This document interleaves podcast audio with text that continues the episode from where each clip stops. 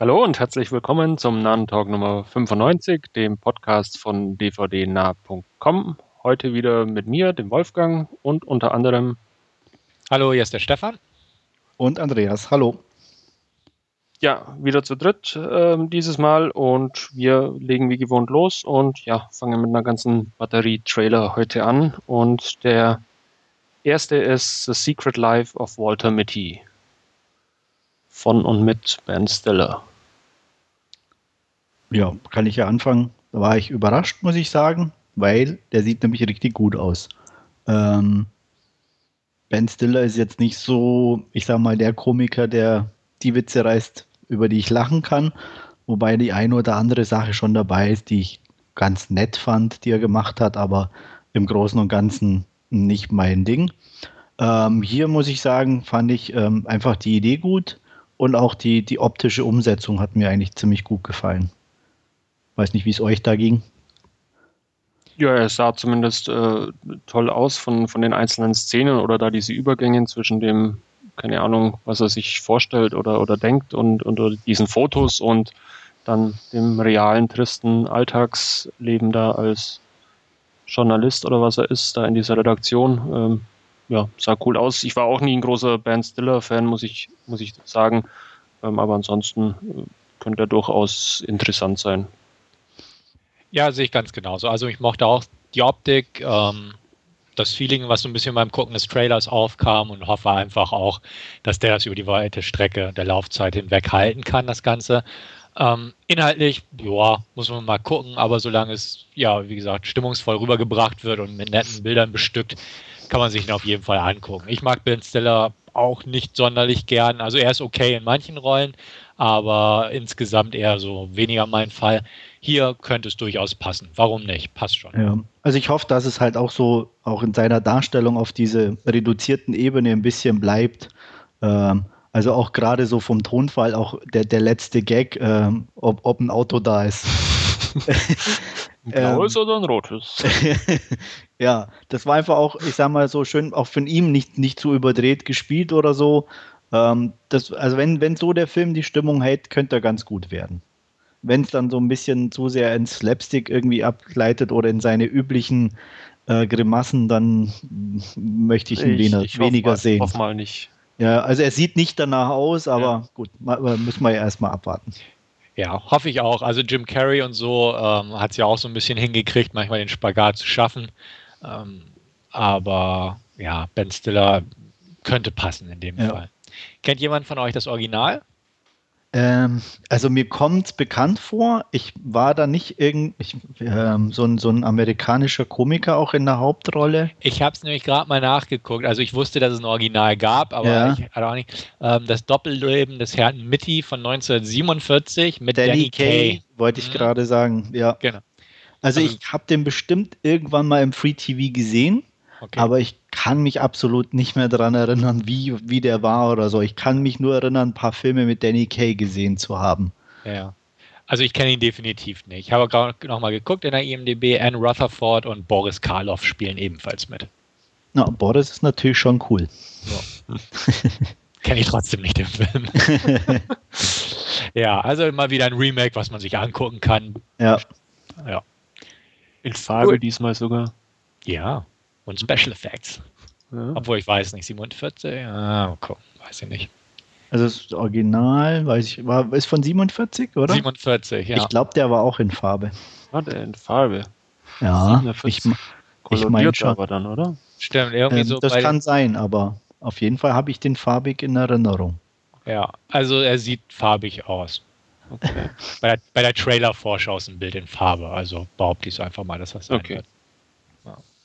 Gut. Ähm, definitiv in Farbe und mit Special Effects versehen ist unser nächster Trailer 47 Ronin mit ja, Keanu Reeves als Tom Cruise Ersatz, hätte ich jetzt beinahe gesagt. ja. Ja. Ist nicht unbedingt falsch. Würde jetzt mal sagen, äh, ja, Samurai trifft Herr der Ringe irgendwie, so, so kam es mir zumindest vor beim Trailer schauen mit diesen ganzen Drachen und, und Monstern, die da irgendwie aus der Unterwelt auftauchen und dann ja mit dem Schwert hingerichtet werden. Äh, sah ganz cool aus teilweise, aber ja, es ja, wechselt ein bisschen, ne? So, kann, auch cool und scheiße. Ja, könnte ja auch ein Rohrkrepierer sein irgendwo. Muss man, glaube ich, mal abwarten, was die ersten Stimmen dazu sagen. Ja, das denke ich auch. Also manche Special Effects waren jetzt nicht so der Bringer, andere sahen durchaus ganz gut aus. Ähm, ich weiß es halt auch nicht. Es ist halt so ein typisch japanisches Ding irgendwo, wo der Keanu ja in letzter Zeit eh abhängt, wenn man da seinen anderen Karate-Film oder Kung-Fu-Film anguckt. Ich weiß gar nicht mehr, wie er heißt. Aber äh, ja, weiß ich nicht. Könnte ganz nett werden.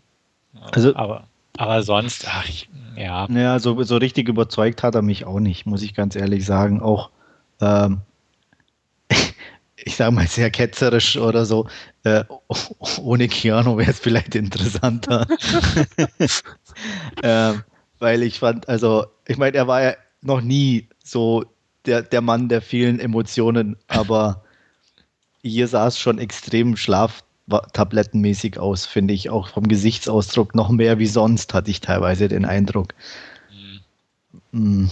Weiß nicht, ob er diese asiatische Ruhe damit ausstrahlen will, aber mir war es echt, echt, echt, ein bisschen zu viel des Guten. Ja, also ich bin auch, bei, weiß Gott, kein Keanu Reeves-Fan. Ähm, hier hat er mich jetzt gar nicht mal so gestört, muss ich sagen.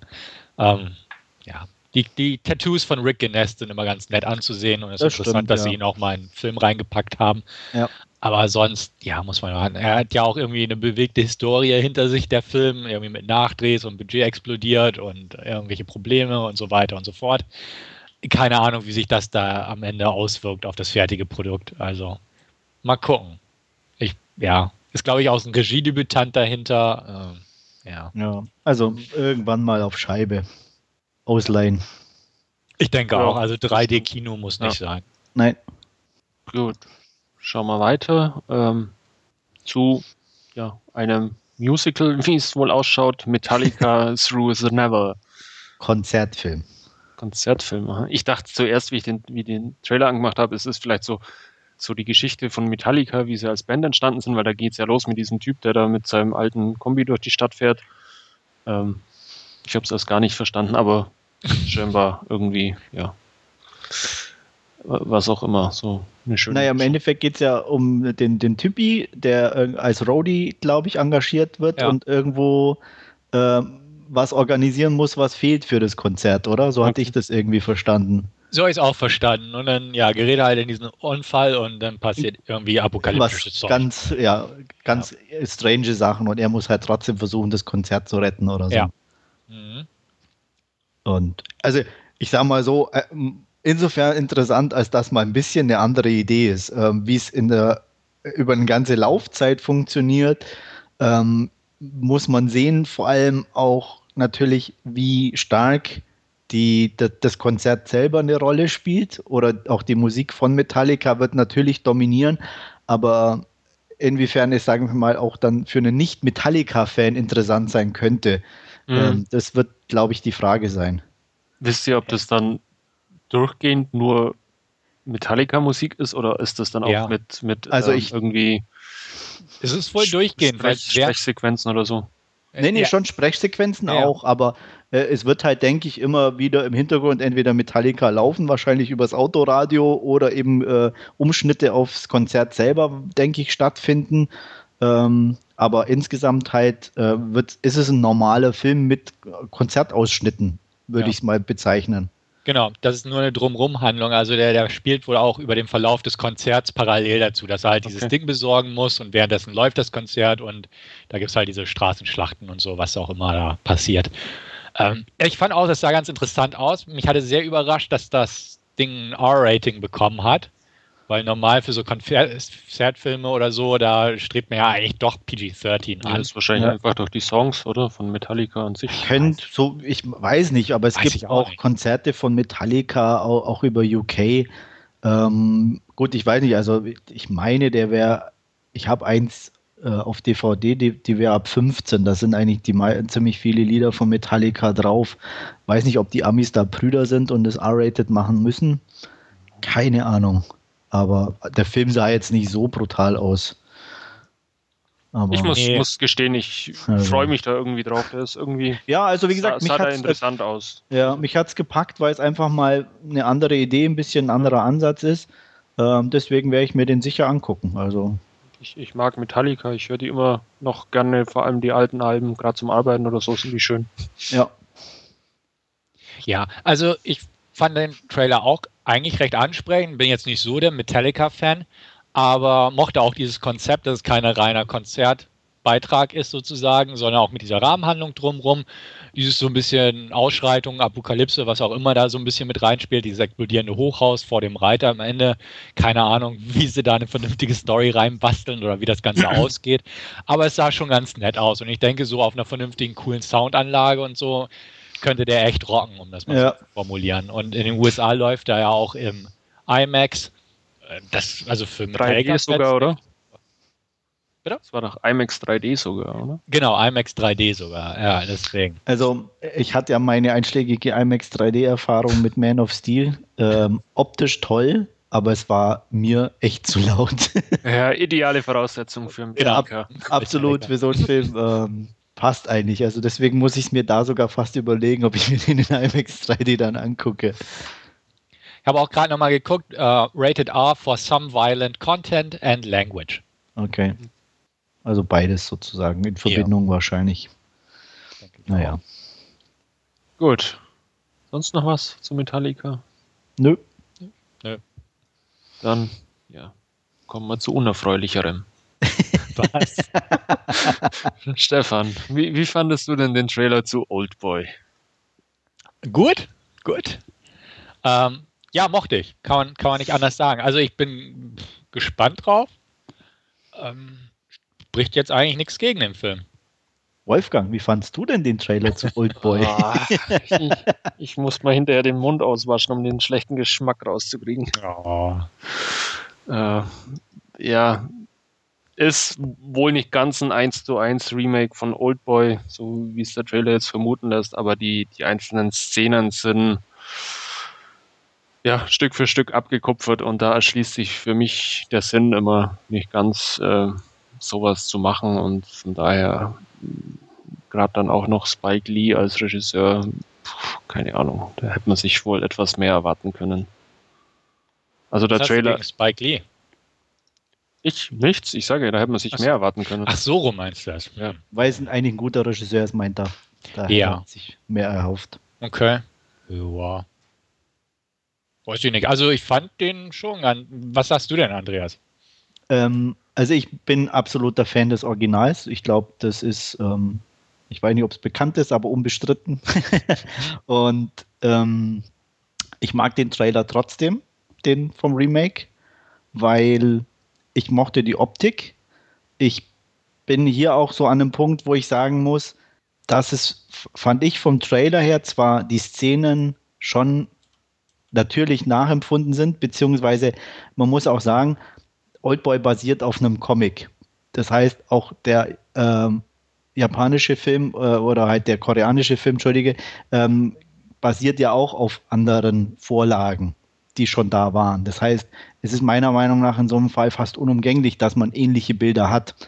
Trotzdem fand ich, dass ähm, in dem Remake schon eine eigene Bildsprache vorherrschte und weswegen ich die auch gar nicht so direkt vergleichen mag, ist, dass ich das Gefühl habe, das Original, also der Old Boy ist mehr Drama und hier ist einfach mehr so ein bisschen ein gritty Actionfilm. Und auch von, von, von der Gewichtung her hatte ich das Gefühl, ähm, sind beide Filme doch eher unterschiedlich angesetzt.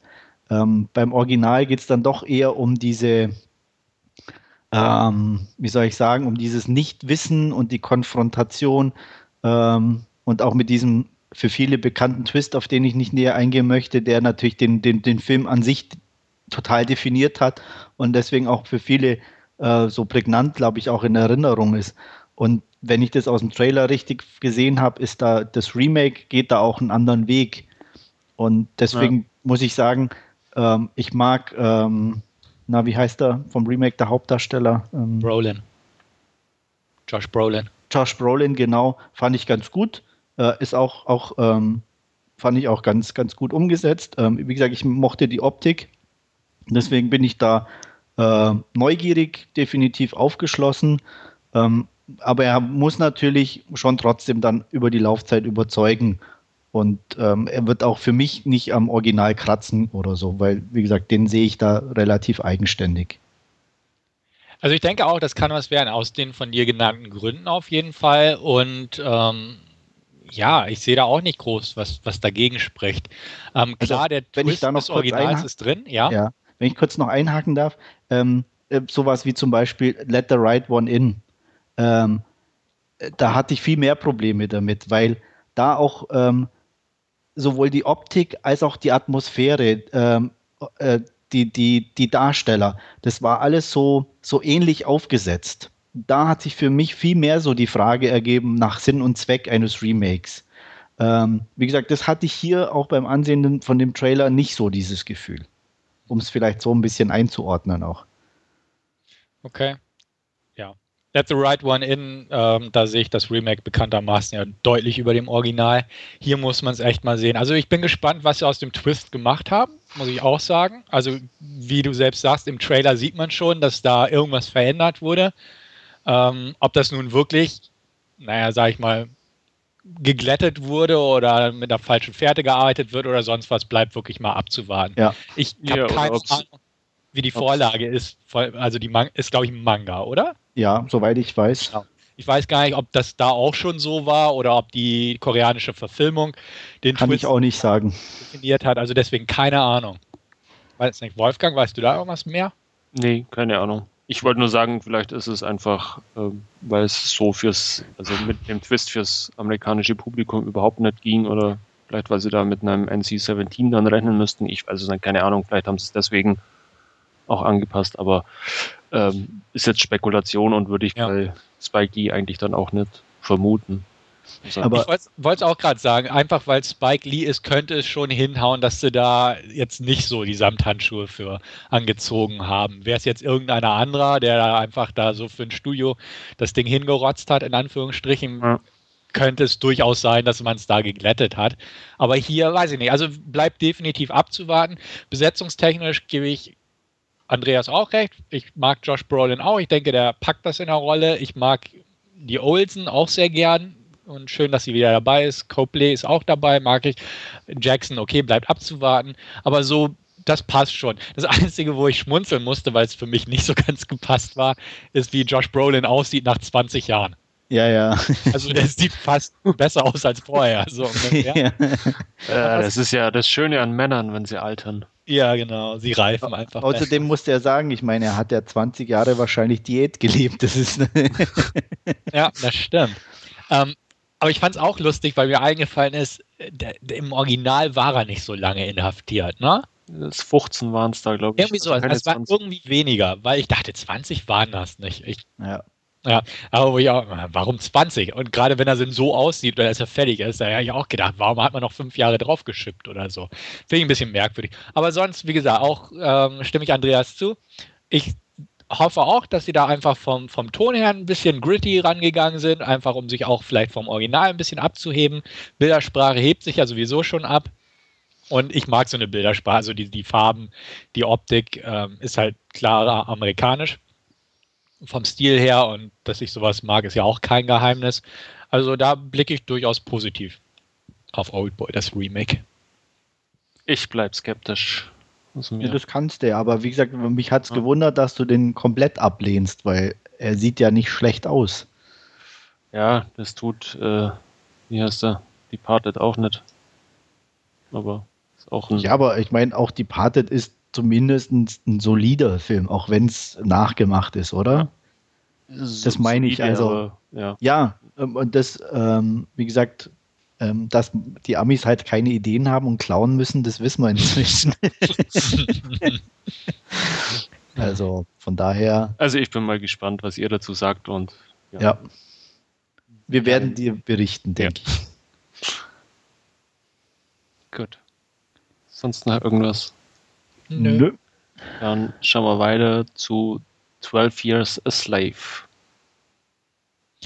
Ja, bestimmt ganz nett, aber interessiert mich von der Materie nicht, muss ja. ich ganz klar sagen. Also, du, ja. du nimmst mir die Worte aus dem Mund. Äh, ist so ein, so ein Leihkandidat irgendwann mal am Sonntagnachmittag ja, ist der bestimmt. Tolle Schauspieler, ja. alles gut, aber das ist so.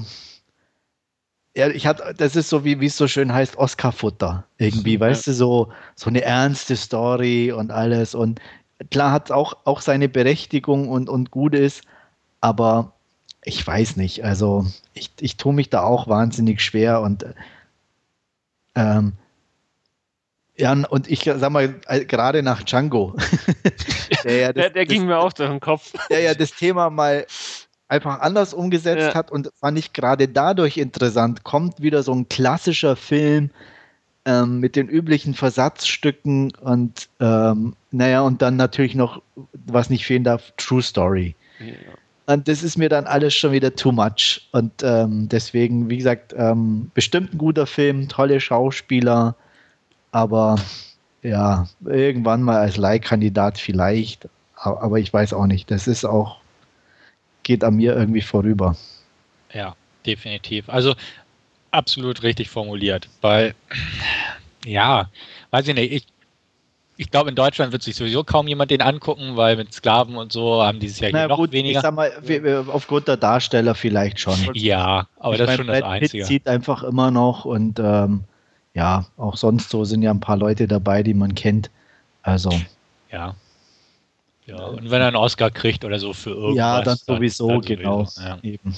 Ja.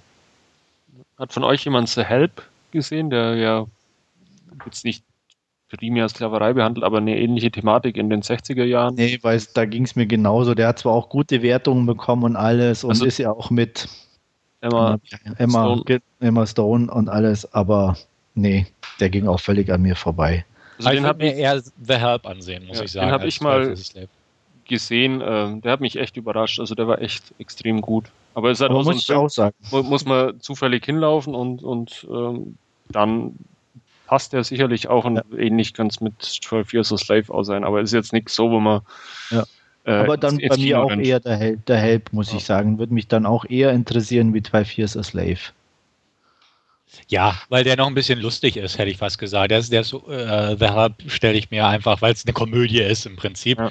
einfach so ein bisschen amüsanter, während man genau weiß, bei, bei 12 Years a Slave ist halt ein schweres Drama. Ne? Und das, das Leid der Schwarzen und so, was ja alles definitiv so war und wollen wir auch gar nicht sagen, aber es ist halt so ein Film, da musst du in der richtigen Stimmung sein, sonst kannst du es eh knicken. So, ja. ja. Es ist halt, wie gesagt, mit, mit viel so Vergangenheitsbewältigung, sei es bei uns äh, Drittes Reich oder so, ja. ähm, alles berechtigt und auch, aber irgendwie bin ich halt schon so ein Typ, also ich gucke halt Film oder so, um mich zu unterhalten. Ähm, wenn, wenn mich irgendwo Themen interessieren, dann gucke ich mir leichter meine Doku an oder sonst was und nicht irgendwie eine Verfilmung darüber, weil mir das dann immer, ja, ich weiß auch nicht.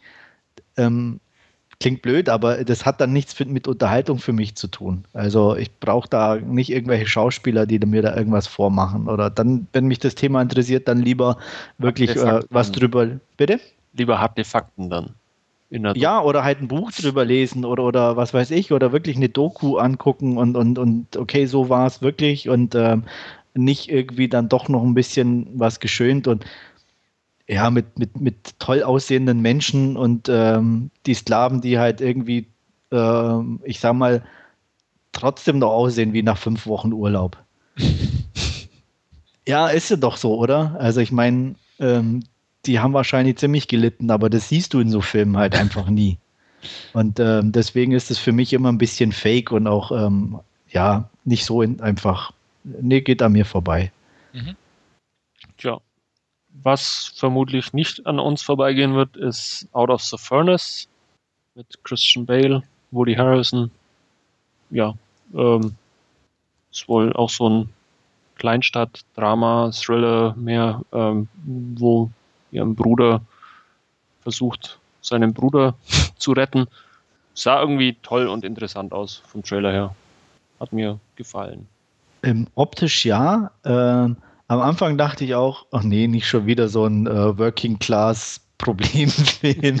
Mhm. ähm, er hat dann aber so ein bisschen so den interessanten Touch halt bekommen mit ähm, diesem wirklich ähm, verschwundenen Bruder und den er irgendwie wieder sucht und alles. Aber ich bin mir noch trotzdem ein bisschen unschlüssig. So sehr ich die Optik und so sah wirklich gut aus und alles und äh, aber ich weiß noch nicht, äh, ich hänge noch irgendwo. Also so ganz überzeugt bin ich noch nicht.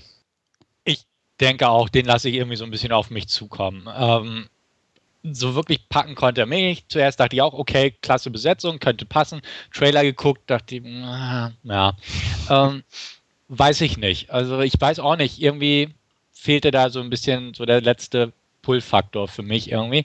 Ja. Vielleicht auch von der Handlung her, dass es jetzt nicht so die klasse Handlung ist oder, oder die, die mich jetzt besonders anspricht in irgendeinem Maße. Er sieht gut aus und wird bestimmt auch recht gut sein. Also da muss man auch definitiv Reviews abwarten. Ähm, aber so ganz begeistert bin ich jetzt nicht, dass ich sage, okay, den würde ich mir ziemlich schnell holen, wenn er dann, dann rauskommt oder so. Er ist eher erstmal so ein vorsichtiger Leihkandidat irgendwo. Ja, es ist jetzt sicherlich auch nicht die große Blockbuster-Kost. Also muss es ja auch nicht sein. Also gerade nee. so, so kleinere Filme, auch so mit einer guten Besetzung und so und in dem Milieu. Ich will jetzt nicht irgendwie Winter's Bone anführen, da ist ja auch keine Blockbuster und keine tolle Besetzung oder so, aber halt so stimmig alles. Ja. Ähm, hier muss man es wirklich sehen. Also es könnt, könnte gut aus, äh, durchaus passen. Also eigentlich spricht nicht viel gegen den Film so. Ja. Aber nichtsdestotrotz hat mich dieser Trailer halt irgendwie nicht so dazu bewegen können, mich jetzt irgendwie groß drauf zu freuen. Nee, es hat, wie, wie du schon sagst, irgendwo so der Pull-Faktor fehlt trotzdem. Es ist so äh, trotzdem irgendwie alles so, so, so bekannt, ähm, hätte ich fast gesagt. Also angefangen von Christian Bales Darstellung irgendwie, die auch schon irgendwie nichts Neues mehr ist oder ja, oder an, an, wie hieß der The Fighter, oder? Ja, mhm. ne, das, das meine ich, weißt du, so, also er, er spielt wieder so ein Typi, so, äh, ja, deswegen und auch, auch Woody Harrelson so als hat er auch schon gespielt und, und alles. Also das ist nichts dabei. Forrest Whitaker, ja, wieder, glaube ein Cop oder was ist er hier, hat er auch schon gespielt und ja. Deswegen, ja. also es ist alles so, so bekannt irgendwie. Ja gut, deswegen hat es mich da auch nicht richtig mitgerissen. Ja. Na gut, wir werden sehen. Kommen wir zum nächsten Trailer. Hollywood arbeitet die Gegenwart mal wieder auf. Ähm, The Fifth Estate, wo es ja um die Story von Wikileaks geht. Ja, ähm, sah kompetent produziert aus im gewohnten, beziehungsweise bei so einer Materie erwarteten Stil eigentlich, aber mich reizt die Materie eigentlich nicht so sehr. Also ähm, ich hoffe, dass der da ein bisschen ähm, kritischer mit der Hauptfigur, mit hier Assange ins Gericht zieht und den nicht einfach so ein bisschen zu positiv darstellt, denn das ist er meiner Meinung nach definitiv nicht. Ähm, die Cumberbatch oder wie man ihn ausspricht in der Besetzung sieht, sieht schon mal nach dem Part aus, so ungefähr. Das, das passt schon. Darstellerisch ist er, denke ich mal, der Sache sowieso gewachsen. Äh, prinzipiell, ja, es ist ein bestimmt ein netter Film, bestimmt ein interessanter Film für Leute, die sich da wirklich für interessieren aber irgendwie für mich weniger interessant, weil ich habe das Gefühl, das ist ein bisschen zu glatt gebügelt, das Ganze. Weiß man nicht, könnte sein, muss man abwarten, wie, dazu, wie die Stimmen dazu ausfallen. Aber ich hatte auch im Thread gepostet, so ein Link zu einer Doku oder zu äh, so einer We Steal Secrets oder so. Ja. Da hat mich das Ganze wesentlich mehr interessiert von der Materie her, zumal es auch halt, äh, etwas dokumentarisch aufgearbeitet ja. Natürlich kann das auch manipulativ sein, klar, brauchen wir gar nicht drüber reden. Und äh, die Wahrheit, beziehungsweise die, die, ja doch, die Wahrheit liegt irgendwo im Auge des Betrachters, denke ich mal auch da, von bestimmten Fakten oder Veröffentlichungen abgesehen. Aber da hat mich zum Beispiel wirklich mal jetzt im direkten Vergleich diese Doku vom Trailer her deutlich mehr interessiert als so der typische Spielfilm zur Aufarbeitung der Gegenwart, wie es äh, Andreas, äh, Wolfgang ja so schön formuliert hat.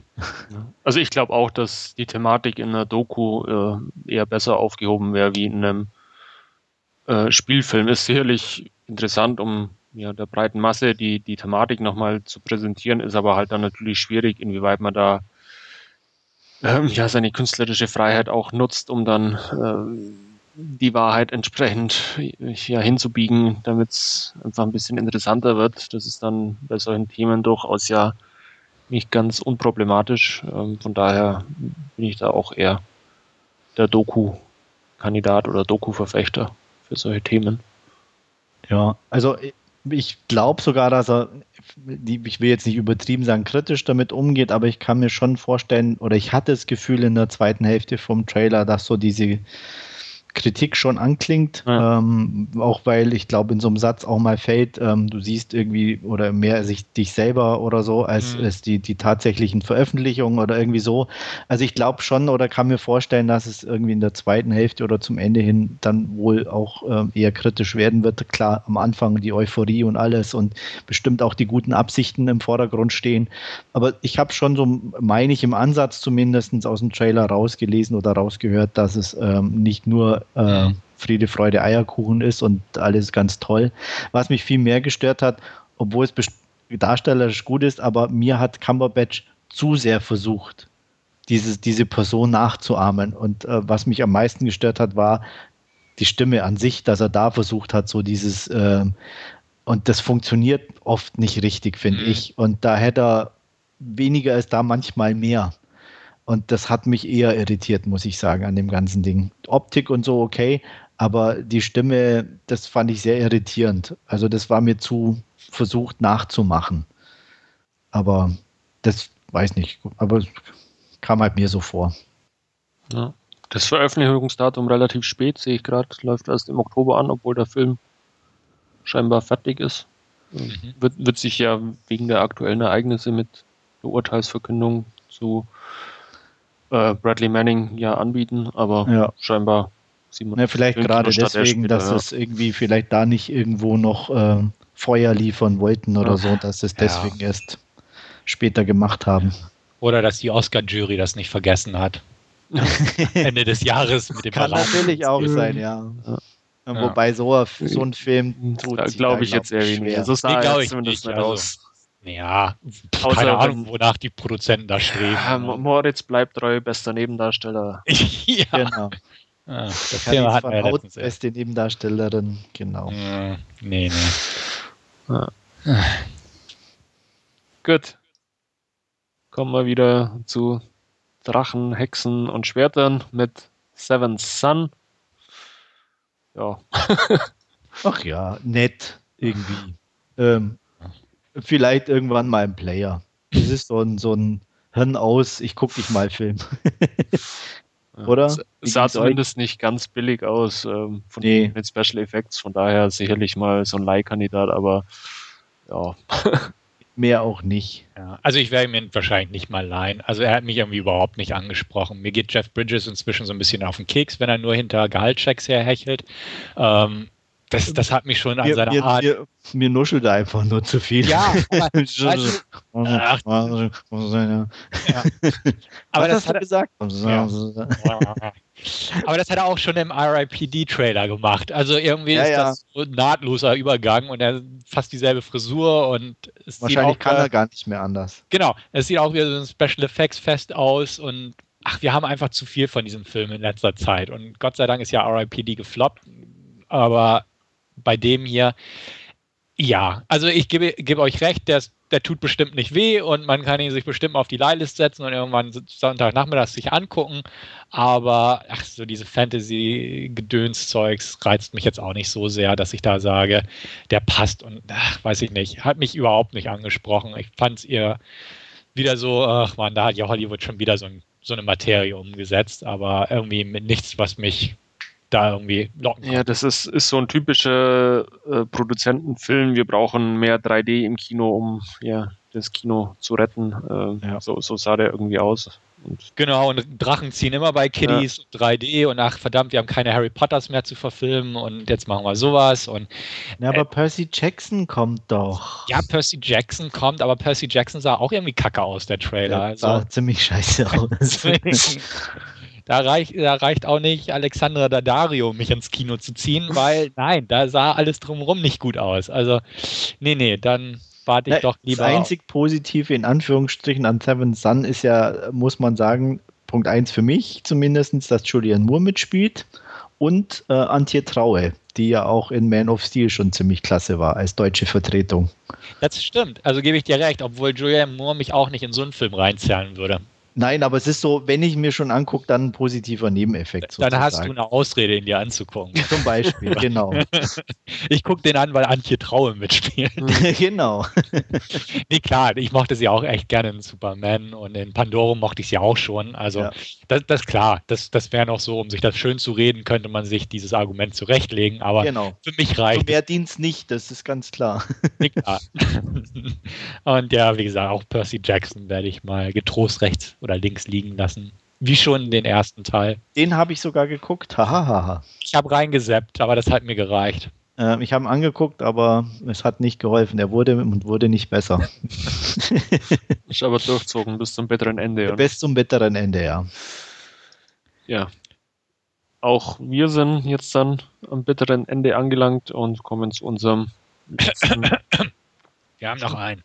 Ja, ich sage ja, wir haben noch einen zum Trailer. letzten Trailer. Ah, ich hatte verstanden, zum nächsten. Ja, nee. ja, dann tut es mir leid, dass ich. Ah. Cut, cut!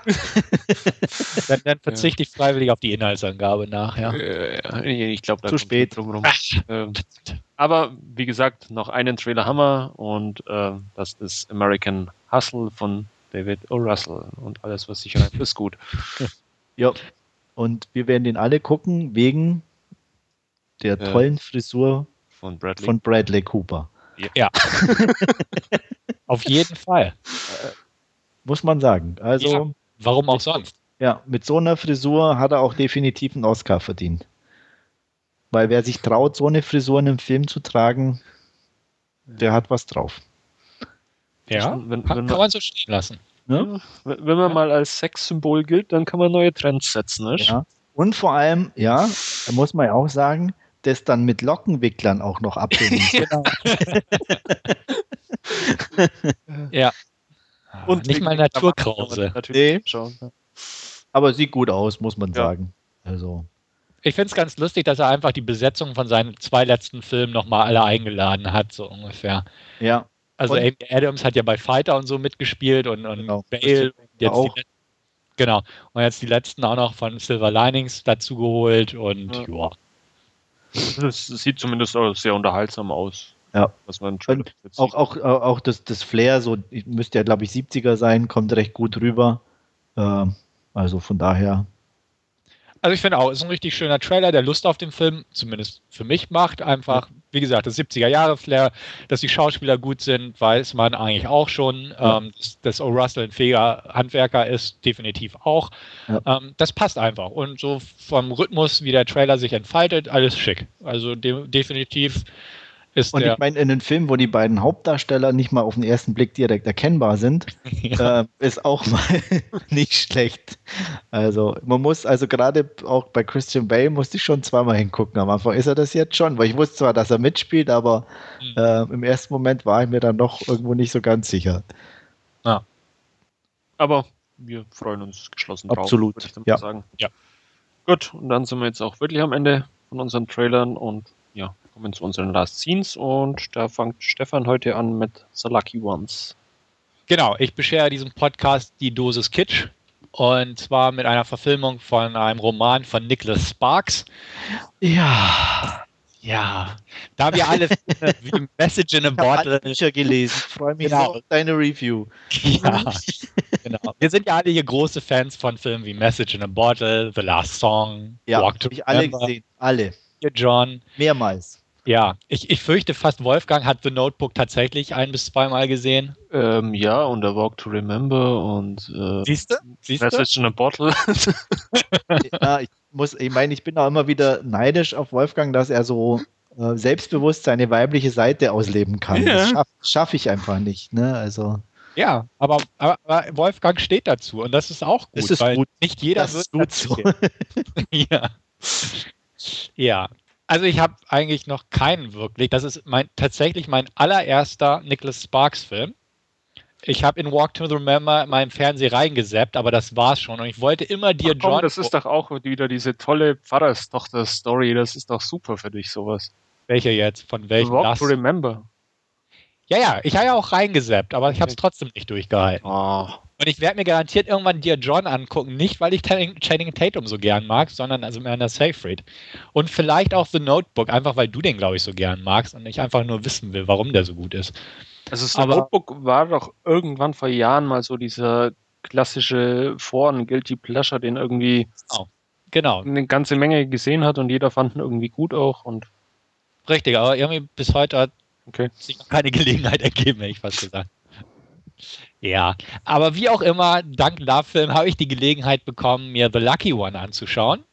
Und ja, worum geht's? Ähm, es geht um einen jungen Marine namens Logan, gespielt von Zac Efron. Und der befindet sich gerade in seiner oder auf seiner dritten Tour im Irak.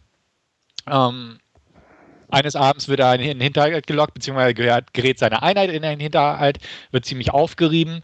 Am nächsten Tag findet er im Schutt äh, das Foto einer Frau von irgendeinem anderen Kameraden von ihm, der es verloren hat.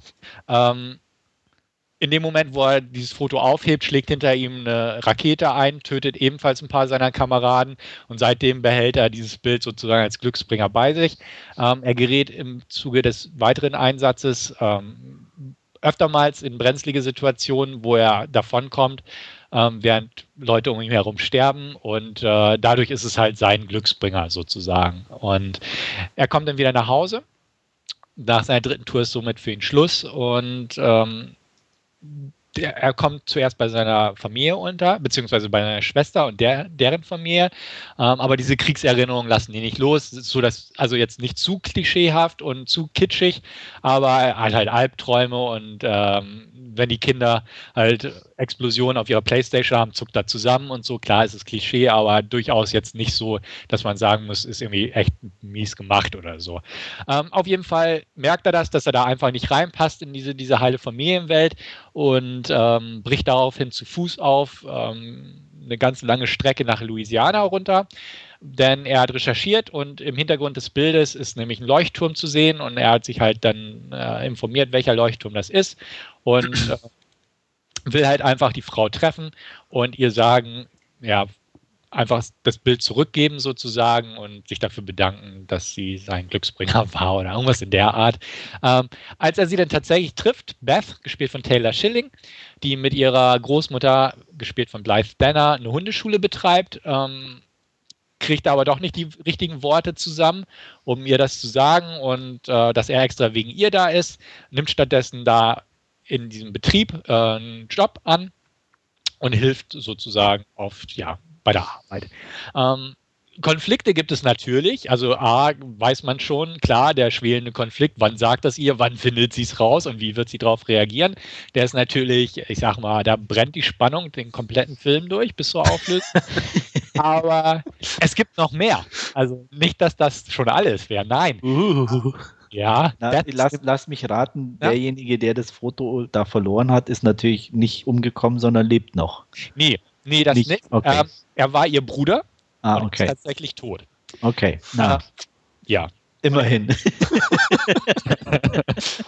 aber, aber, was wie gesagt viel kritischer ist, ähm, Beth hat einen Ex-Mann und äh, einen gemeinsamen Sohn. Und die teilen sich das Sorgerecht und Ex-Mann ist ein Arschloch. Und der Sheriff, äh, beziehungsweise der, der, Deputy, muss man auch sagen. Und äh, für den neuen, schweigsamen Freund der Ex ja, da kann der Deputy durchaus auch ihm das Leben schwer machen. wie gesagt, auch wenn er ein Arschloch ist. Gerade dann. Ähm, dementsprechend da auch noch mehr Konflikte, das Ganze. Und ähm, ja, erstmal ist sie natürlich ein bisschen reserviert.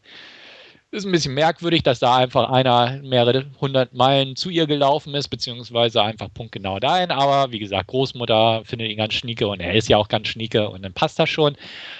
Liebe entsteht und Konflikte schwelen auf und am Ende, naja, da, dazu müsst ihr den Film selbst gucken. äh, man kann sich es natürlich schon denken, so viel gespoilert ist so. Also wer jetzt ein paar Klicks weiter denkt, der kommt schon ungefähr zum richtigen Ergebnis. Der Film ist echt nicht so verkehrt. Er ist natürlich eine Überdosis an Kitsch, muss man ganz klar sagen. Und komplett vorhersehbar, muss man auch sagen. Aber er ist jetzt nicht so die Katastrophe, die ich eigentlich befürchtet hatte. Was einfach daran liegt, dass die erste Hälfte gut ist. Also die, die ist noch nicht zu kitschig. erst ab dem Punkt, wo sie wirklich ihre Liebe zueinander entdecken und dann wirklich ähm, ne, im Sonnenuntergang Händchen halten am See sitzen oh. und so. Oh. Ja, ich weiß. ähm, da wird es schon echt hart. Muss man auch sagen, ähm, alles ist sehr geschmackvoll. Die Sexszenen sind sehr familienfreundlich, also absolut jugendfrei. Ähm, sehr schön inszeniert.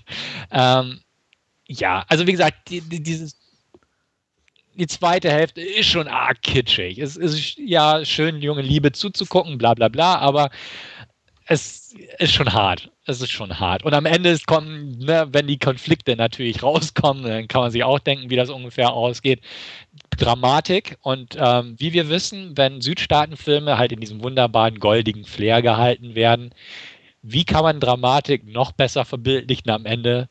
Natürlich, ein Gewitter zieht auf. Ah. Ja, Unwetter, Gewitter regnet draußen, ein Fluss tritt, tritt über die Ufer. Ähm, ja, ja, also Symbolismus pur. Und also man bekommt die volle Bandbreite geboten. Ähm, ja. Gut. Lass mich raten nach, also ich habe ich das richtig verstanden? Die haben eine, eine Hundeschule? Ja, haben sie. Ja. Da gibt es bestimmt ein paar ganz tolle Aufnahmen mit ein paar ganz süßen Welpen. Nee, gibt es nicht. Na, oh. oh jetzt bin ich aber enttäuscht. Ja. ich wollte mir den Film fast schon angucken, aber jetzt muss ja. ich sagen, nee. Also so nicht. Ja.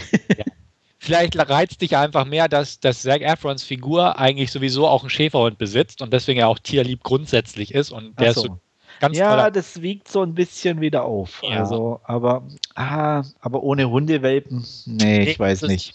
Keine Hundewelpen. Also es tut ah. mir leid, wer es erwartet hat. Damit kann der Film nur nicht aufwarten. Okay. Ähm, was ein bisschen überraschend war oder auch nicht, je nach Betrachtungsweise, ist, dass tatsächlich wirklich ein vernünftiger Regisseur den gedreht hat, nämlich Scott Hicks. Der hat damals Shine gemacht mit ähm, Jeffrey Rush ist das, glaube ich. Auch einer meiner gern gesehenen Filme, äh, Schnee, der auf Zedern fällt, ist von ihm. Ähm, ich glaube, Hearts of Atlantis oder so hat er auch noch gemacht und irgendwie sowas. Also der kann es eigentlich und das merkt man auch. Natürlich ist es eine klassische Auftragsarbeit, möchte ich sagen, weil ne, so eine Materie verfilmt kein ambitionierter Regisseur. Ähm, und dafür ist es okay. Also, wie gesagt, klar, bei manchen Überkitsch-Szenen hätte ich locker flockig vorspulen können. Ich habe es dann auch eisern durchgezogen. Ähm, problematisch ist es einfach, weil es total kitschig und klischeehaft ist und die Charakterzeichnung gerade von dem bösen Ex-Gatten ist halt arg oberflächlich. Da hätte man definitiv noch ein bisschen was draus machen können. Ist halt wirklich, ich sag mal, für die Leserschaft von Niklas Sparks gedacht. Darstellerisch ähm, ist es okay. Zac Efron macht seine Sache gut, aber auch da muss ich sagen, die Figur ist einfach zu, zu nett also sie ist einfach zu gut. Er ist halt ein guter Marine gewesen und ja, natürlich ein bisschen traumatisiert und traurig und ähm, aber halt so einfach ein Traummann, wenn man mal diesen Kriegshintergrund außen vor lässt. Ähm, Taylor Schilling, weibliche Hauptrolle, gefiel mir super gut. In die hätte ich mich auch verknallen können, muss ich ganz klar sagen. Ich bin zwar allergisch gegen Hunde, das hätte einen Konflikt geboten, aber so gesehen ähm, mochte ich sie gern. Ich habe sie in Atlas Shrugged als letztes gesehen. Ähm, spielt das spielt den Part super sympathisch. Das ist auch dementsprechend natürlich so ein gespielter Part, aber sie macht das toll, fand ich wirklich klasse. Ähm, und Blythe Danner als Großmutter ist halt so eine typische Blythe Danner-Rolle, die kann sie einfach spielen und das passt schon. Während alle anderen Rollen eigentlich total belanglos und nicht der Rede wert sind. Ähm, ich habe keine Ahnung, wie ich diesen Film eigentlich bewerten soll, muss ich sagen. Ähm, Klingt nach 8 von 10. Ja, nee, das nicht. Ah, gute 7. ja, gut, gute 7. Ja. Ich würde fast sagen, gute 4, schwache 5. Irgendwo so in dem Bereich. Weil, wie gesagt, ich fand die erste Hälfte wirklich gut. Ich war positiv überrascht, dass er echt nicht so kitschig war und dann drehte halt den Kitschfaktor echt hoch. Ähm, weiß es nicht, inwieweit der Vorlage treu ist, aber genauso schätze ich mir eigentlich immer einen Nicholas Sparks Roman ein. Ich habe, wie gesagt, noch keinen anderen gelesen und nein, ich habe noch nie einen Roman von ihm gelesen. Ich könnte mich nicht entscheiden. Also es ist irgendwo eine knappe 5 bis eine gute 4. Einfach weil es ist halt so ein Werk und dafür macht er das ganz gut, was er eigentlich transportieren will. Also ich denke, Fans der Vorlage oder der, des Autors wird der Film ne, erblühen lassen.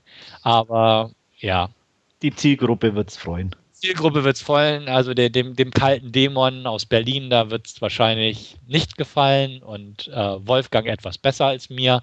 Aber ja, wie gesagt, er, er, war, er tat nicht weh und das ja, passte schon, dass ich den dann doch irgendwie mal geguckt habe. Jetzt kann ich zumindest in Sachen Niklas Sparks ein bisschen mitreden. Und dabei bin ich so nett. Ja, ja. Auch herzlose Leute können nett sein. Ne? Das sieht das andere nicht aus. Ähm, konnte ich dich denn vielleicht trotzdem dazu bewegen, dir diesen Film zu legen? Nee, wie gesagt, ohne Welpen. Ohne, ach, also war ich war echt, also mit Hundeschule und so und ähm, Sonnenuntergang hattest du mich fast so weit, aber ohne tolle Welpenbilder bin ich da außen vor. Dann ich hätte es einfach sagen sollen. Ey. Ja. Ärgere ich mich da wieder schon. Ja, aber dann kann ich Andreas zumindest Mali und Mi ans Herz legen. Da kriegt er dann auch noch Jennifer Aniston mit oben drauf und süße Hundewelpen. Da ist er dann. Na, das ist ja bedient. aber. Nee, das ist ja andere Voraussetzung. Also, das so. kann. Nee, das ist. Ähm, ja. Nee. Nee. Hm. Nee. Okay. Wolfgang, vielleicht mal irgendwie Leihlist-Technik? Also, ich habe ihn auf der Leihliste. Ah, okay. Und, äh, ja. Also ich, wenn, wenn, wenn ich mich, glaube ich, entscheiden müsste zwischen dem Film und Rasierklingen unter den Augenlidern, ich weiß nicht, ob die Entscheidung so schwer wäre. Aber die Tendenz geht zu den Rasierklingen, oder? Absolut. Ja. Oh Mann. Tu, tu deiner Frau mal einen Gefallen hier. Sag, komm, Schatz, ich habe dir was mitgebracht. Hier, Zac Efron, ja. hm? Niklas äh, Sparks, kann, ich, kann ich dir sagen, was meine Frau sagen würde? Wo, was willst du mit dem Scheiß? Okay. was meinst du, warum ich mit ihr verheiratet bin? Okay. Ja Aber ihr habt auch Twilight zusammen geguckt, möchte ich nochmal erwähnen. Den sie genauso scheiße fand wie ich. Ja, vielleicht findet ihr den beide scheiße und habt wieder was gemeinsam oder so. Na, dann gucken wir lieber gute Filme und finden die gemeinsam gut. Ja, ich merke schon, ich kann ihn dir einfach nicht andrehen. Nee. Das funktioniert nicht. Schade. Das ist zu schwierig. Also, nee, das ist einfach, das ist eine Materie, die ist, die ist mir zu schwierig, weißt okay. du. Da möchte, also, ich möchte leichte Unterhaltung. Ja, okay. ja. Ähm, das hat mir auch gereicht, sage ich mal, filmtechnisch für diese Woche. Also, das war mein Titel für diesen Podcast. Gut, dann lege ich da ja einen Action-Thriller nach. Ähm, ich habe mir The Berlin File angesehen, ein koreanischer Film, der aber, wie der Titel vermuten lässt, hauptsächlich in Berlin spielt oder eigentlich nur in Berlin spielt. Ähm, es geht um einen nordkoreanischen ähm, Spion, Geheimagenten, ähm, der einen Waffendeal mit einem ja, russischen Waffenhändler und einem, einer arabischen Gruppierung äh, durchführen will. Der Waffendeal ist schon etwas auf wackeligen Beinen, weil der Käufer und Verkäufer nicht so wollen, wie sie sollen. Ähm, und das Ganze wird dann aber noch zusätzlich gestört äh, durch eine andere Gruppe. Und zwar wird äh, der komplette Deal auf einmal vom israelischen Mossad überrannt. Ähm, und ja, die, der südkoreanische Geheimdienst hat auch noch seine Finger im Spiel und überwacht das Ganze eben entsprechend. Ähm, ja, unser nordkoreanischer ähm, Geheimagent Pio entkommt dem Ganzen, ähm, muss aber auch in seiner Botschaft dann Rede und Antwort stehen. Man ist sich nicht sicher, ob er den Deal nicht äh, aus dem ja, äh, sabotiert hat. Äh, es kommt dann auch noch ein weiterer Parteisoldat aus äh, Nordkorea, der für Recht und Ordnung in der nordkoreanischen Botschaft sorgen soll. Dazu kommt dann noch, dass Pios Frau ebenfalls in der nordkoreanischen Botschaft als Übersetzerin arbeitet. Ähm, da vermutet man, dass sie überlaufen möchte. Und ja, wie gesagt, es kommt der nordkoreanische Parteisoldat, ähm, der für Recht und Ordnung sorgen soll. Und zusätzlich hängt ihnen aber mittlerweile auch durch diesen fehlgeschlagenen Waffendeal der südkoreanische Geheimdienst äh, auf den Fersen und ja, der versucht insbesondere in ja, äh, Person des Agenten Yong ähm, die Identität des nordkoreanischen Spions herauszufinden und äh, gerät da auch ein bisschen ins Kreuzfeuer zwischen CIA, Mossad und ja, den Nordkoreanern. Ja, äh, wie man da kleinen Inhaltsangabe schon entnehmen kann, ist das Ganze sehr komplex gestrickt. Ähm, nichtsdestotrotz ist es sehr unterhaltsam, das Ganze. Also es ist eigentlich alles geboten, wie gesagt. Es gibt Waffendeals, es gibt Überläufe, es gibt äh, Spionage, es gibt ja eine, eine Ehe, die ja irgendwie noch gerettet werden will nebenbei. Ähm, das Ganze ist von Ryo Song-wan äh, umgesetzt, der unter anderem auch ähm, ja, Arahan schon umgesetzt hat oder The City of Violence. Ähm, ist demzufolge auch actiontechnisch hervorragend ausgestattet. Es gibt ein paar wirklich tolle ähm, Actionsequenzen. Insbesondere äh, das Finale ist auch sehr schön. Das spielt auf einem großen äh, Feld, ja, in, wo, wo, die, wo der Weizen oder was auch immer äh, das Getreide steht, wo es sich dann die äh, ja, unterschiedlichsten Parteien am Schluss äh, duellieren. Das Ganze hat mich ein bisschen an ja, so den ein oder anderen Johnny Toe-Film erinnert, wo es was ähnliches schon mal vorkam. Ähm, ja, spielt wie gesagt in Berlin. Ähm, das ist auch wirklich toll eingefangen. Äh, der Film hat ein tolles Flair. Ähm, es spielen unglaublich viele ja, Parteien oder Nationen mit und da hat man sich auch nicht lumpen lassen dahingehend, sondern hat dann auch ähm, ja nicht irgendwelche Koreaner mit irgendeiner Maske versehen, sondern da ist auch die Besetzung relativ breit gefächert, auch mit den Sprachen, was ich persönlich immer ganz interessant finde, ist man relativ breit aufgestellt. Also neben Koreanisch gibt es unter anderem ähm, sehr viel Englisch dann auch noch zu hören und ähm, natürlich, weil man in Berlin äh, spielt natürlich auch noch den ein oder anderen. Lass mich raten, Deutschen. Türkisch. Ja. das du jetzt sagt. Äh, Arabisch ist, glaube ich, noch ein bisschen dabei, aber sonst äh, okay. ist in der Tat auf Koreanisch, Englisch und ein bisschen Deutsch. Einen korrupten Bundestagsabgeordneten gibt es natürlich äh, auch. Ja, äh, wie gesagt, actiontechnisch ist er auch mit ein paar tollen Szenen versehen und ja, ich fand mich extrem gut unterhalten eigentlich, ähm, bis auf eine Kleinigkeit, dass er, wie man es der Inhaltsangabe schon entnehmen konnte, relativ komplex gestrickt ist und er auch alle paar Minuten irgendwie mit einer neuen Wendung und neuen Infos aufwartet und man kommt ja sehr schwer irgendwie hinterher der Story zu folgen. Also wer mal kurz fünf Minuten einnickt, der ähm, dann auch irgendwo verloren im Film. Ähm, wer aber dem Ganzen zwei Stunden folgen kann, der bekommt einen echt schön visuell eingefangenen äh, Agenten-Thriller made in Korea und ja, zum Großteil gedreht in Berlin. Und äh, mir hat er, wie gesagt, entsprechend Spaß gemacht. Ich schwanke zwischen sieben und acht von zehn, ähm, irgendwo dazwischen drin. Ja, ich werde man sicher angucken, schon allein, weil er ja in Berlin spielt, äh, was immer irgendwie ganz lustig ist, einfach um Sachen dann zu gucken, ob die wirklich in Berlin sind oder ob sie es nur für Berlin ausgeben.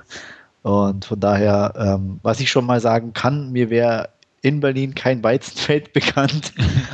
Ja, das ist dann wohl außerhalb. Ah, okay. Nehme nehm ich mal an.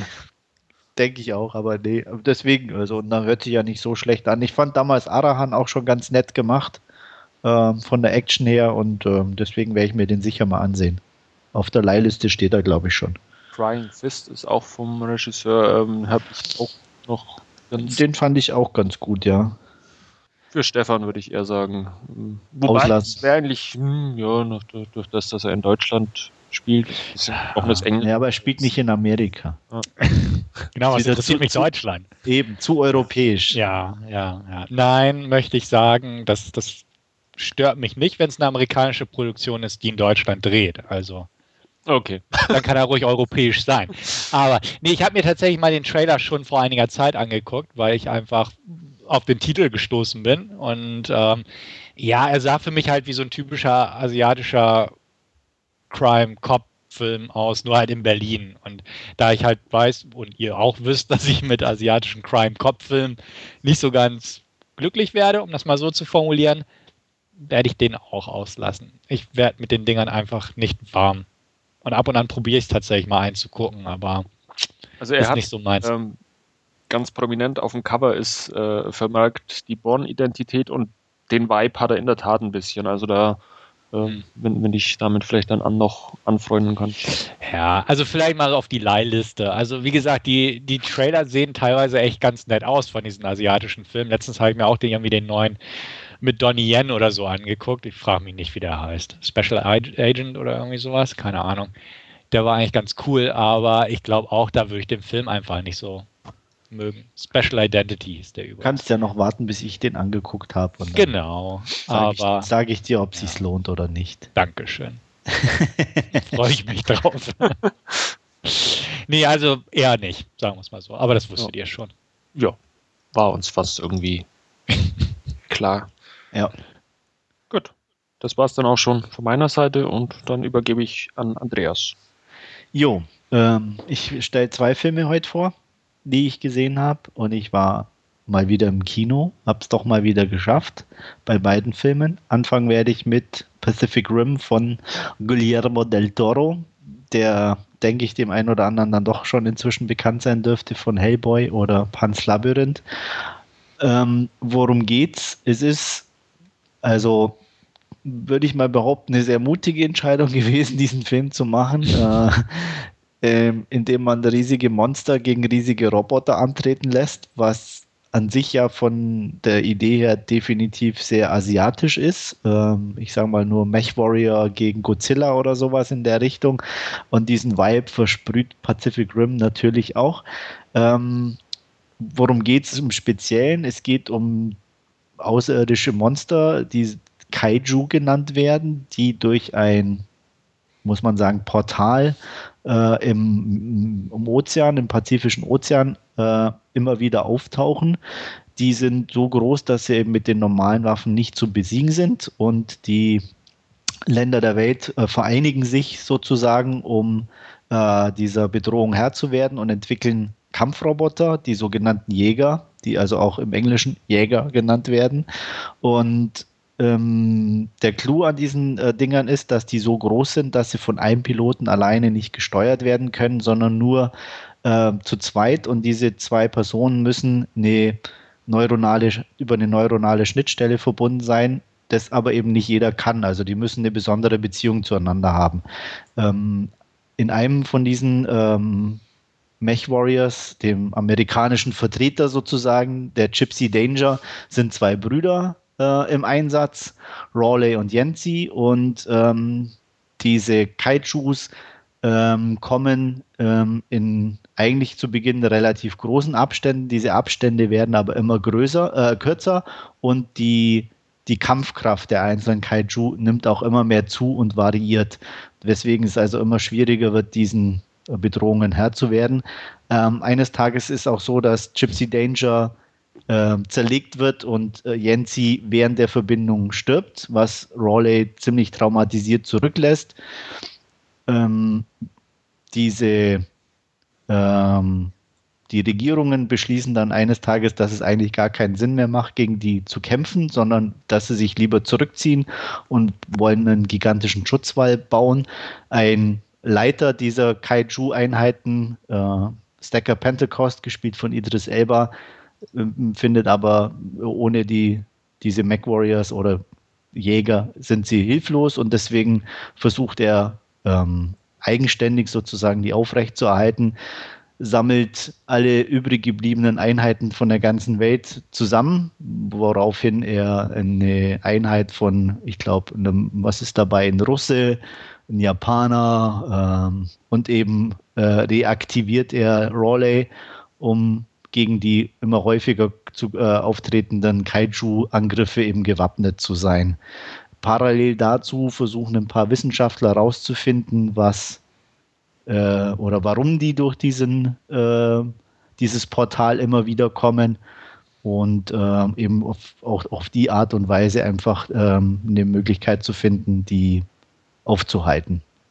Und irgendwann kommt es halt zu, wie soll ich sagen, dem der Idee schlechthin und ähm, die Idee, wie man die aufhalten kann. Und das wird versucht dann in die Tat umzusetzen. Das ist so die Story von Pacific Rim. Ähm, ich sag's mal ehrlich, ich bin nicht ganz so gehypt wie viele andere, ähm, was an verschiedenen Sachen liegt. Ähm, das das erste, ich war gut unterhalten, gar keine Frage. Von der Action her, ähm, die, die, die Mechs waren gut gemacht und auch so von den Special Effects kann man eigentlich nicht sagen.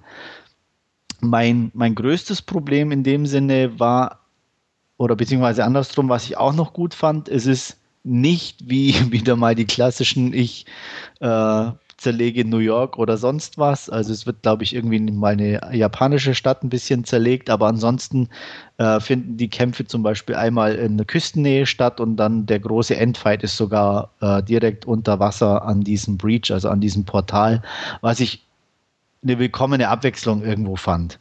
Äh, mal eben nicht die tausendste Stadt und das tausendste Hochhaus fallen zu sehen, sondern da so ein bisschen eine Variation zu haben. Ähm, also Schwierigkeiten hatte ich mit diesen Kaijus, weil vom, von der Optik her das Ganze so gemacht wurde und auch geschnitten war, dass obwohl die vom Aussehen und von, von den Fähigkeiten variiert haben, ähm, die trotzdem alle, gerade wenn sie äh, zu späterem, also mit weiterem Verlauf dann auch mehrere gleichzeitig auftauchen, schwer auseinanderzuhalten waren. Also man, also ich hatte nicht das Gefühl, dass die wirklich individuell sind sondern irgendwie ähm, wirkten sie trotzdem alle gleich, weil irgendwie alle irgendwie grau waren, alle hatten irgendwie ein großes Maul und äh, von, von den Schnitten her, man hat auch nie mal irgendwo richtig einen ruhig gesehen, sondern es war halt alles sehr schnell geschnitten. Ähm, das fand ich ein bisschen schade, muss ich sagen. Ähm, mag natürlich oder spart Geld, weil man bei den Special Effects äh, ein bisschen sparen kann, weil es nicht so detailliert sein muss. Und ähm, es war auch nie richtig negativ, aber wie gesagt, das fand ich ein bisschen schade und auch, auch nicht so prickelnd. Das zweite ist, dass die Story halt einfach, ja, äh, hanebüchend irgendwie ist und völlig 0815. Ähm, irgendwann taucht natürlich noch, der darf nicht fehlen, Ron Perlman auf als, als Schwarzmarkthändler, der irgendwie Teile von diesen Kaijus von den Vernichteten verkauft und handelt und ähm, ja, es gibt ähm, natürlich so diesen Konflikt zwischen dem, ähm, dem Chef und Rawley und ähm, er kriegt dann eine neue Partnerin, eine Asiatin an die Seite gestellt und also es ist auch ein bisschen sehr klischeebeladen und kitschig. Ähm, deswegen kann ich, wie gesagt, äh, teilweise dem Hype, der da um diesen Film gemacht wurde, nicht so ganz nachvollziehen, ähm, kann auch eher die kritischen Stimmen teilweise verstehen. Äh, ich liege irgendwo so ein bisschen dazwischen. Ich fände es auf der einen Seite, wer so Godzilla mag und so Monster-Movies und Mech Warrior und sonstiges, kommt da voll auf seine Kosten. Ähm, ich, ich, wie gesagt, ich bewundere es, dass äh, der Toro so, so einen Film einfach gemacht hat und gesagt hat, okay, ich will den drehen und ähm, äh, den Mut hatte und das rechne ich ihm hoch an. Aber er war, aber mir ist er irgendwie zu, ja, so, er hat wieder so ein bisschen so diesen komischen Humor teilweise auch durch, mit dem ich nicht so viel anfangen kann, den er auch äh, so ein bisschen so ein Hellboy 2 schon mit drin hatte. Und ähm, das weiß ich nicht, das ist nicht so meins und ähm, da hat er mich dann auch immer wieder verloren, der Film oder so. Wie gesagt, wo er rockt, ist definitiv die Action. Ähm, die Special Effects sind ziemlich klasse gemacht. Ähm, er ist so ein bisschen ein, ein, ein High-Budget B-Movie und ähm, ja, ich glaube, beim Kino, nach dem Kinobesuch habe ich irgendwie sieben von zehn Punkten gegeben. Jetzt so in der Retrospektive würde ich wahrscheinlich eher die Tendenz sogar Richtung sechs runterschrauben. Also so zwischen sechs, ja, oder gute sechs, sagen wir gute sechs von zehn Punkten. Was mich bei den Trailern immer so ein bisschen gestört hat, es sah mir sehr wie gut gemachten Game-Trailer aus, teilweise von den Action-Szenen her. Äh, hat sich diese Befürchtung von mir im Prinzip bewahrheitet oder wirkt das schon ganz cool gemacht in den Kampfszenen? Ähm, also ich sage mal so, das, ich hatte mich mit meiner Frau auch unterhalten oder so und lustigerweise hat sie gesagt, es war ihr fast sogar eigentlich zu wenig. Also, oder gerade, wie soll ich das sagen, es wäre eigentlich, wo wir beide gesagt haben, durch das, dass man diese Monster nie so richtig sieht, hm. wäre es eigentlich viel cooler gewesen, wie so in einem richtigen Game auch einfach so eine Einblendung, was weiß ich, zack, äh, das ist das und der Kaiju, äh, was weiß ich, mit den Special-Waffen oder keine Ahnung, weißt du, so. Ähm, das das wäre sogar noch richtig äh, so obendrauf ein bisschen gewesen oder so. so ein, ja. Aber so hat es zwar was von einem nee, hat es eigentlich ja ein bisschen was von, von Game Action gehabt, ähm, aber eher, ich sag mal, bei einem Kampf, der so am Strand oder halt in, in Küstennähe stattgefunden hat. Aber insgesamt hatte ich nicht so extrem das Gefühl. Okay.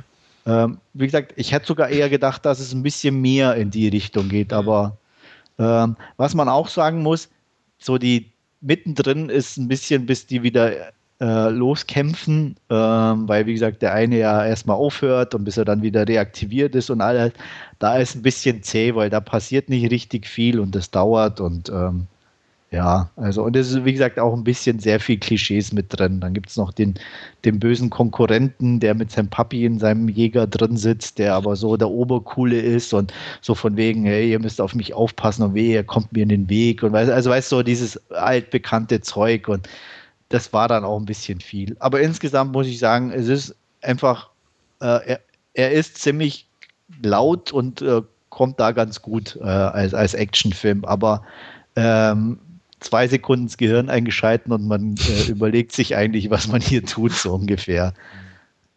Und eine Frage stellte sich mir noch, sowohl ja? beim Trailer als auch in deiner Beschreibung. Warum zwei Personen als Fahrer? Weil, weil wie gesagt, aufgrund der, der Größe und der Komplexität der, des, des Kampfes mhm. ähm, einer alleine immer irgendwie überfordert war in diesen Wegern. Okay, weil sonst hätte ich gesagt, das Ding sieht aus wie ein Mensch, da kann man auch einen Mensch reinstecken. Ja. alle Bewegungen, die der Mensch macht, macht der Jäger.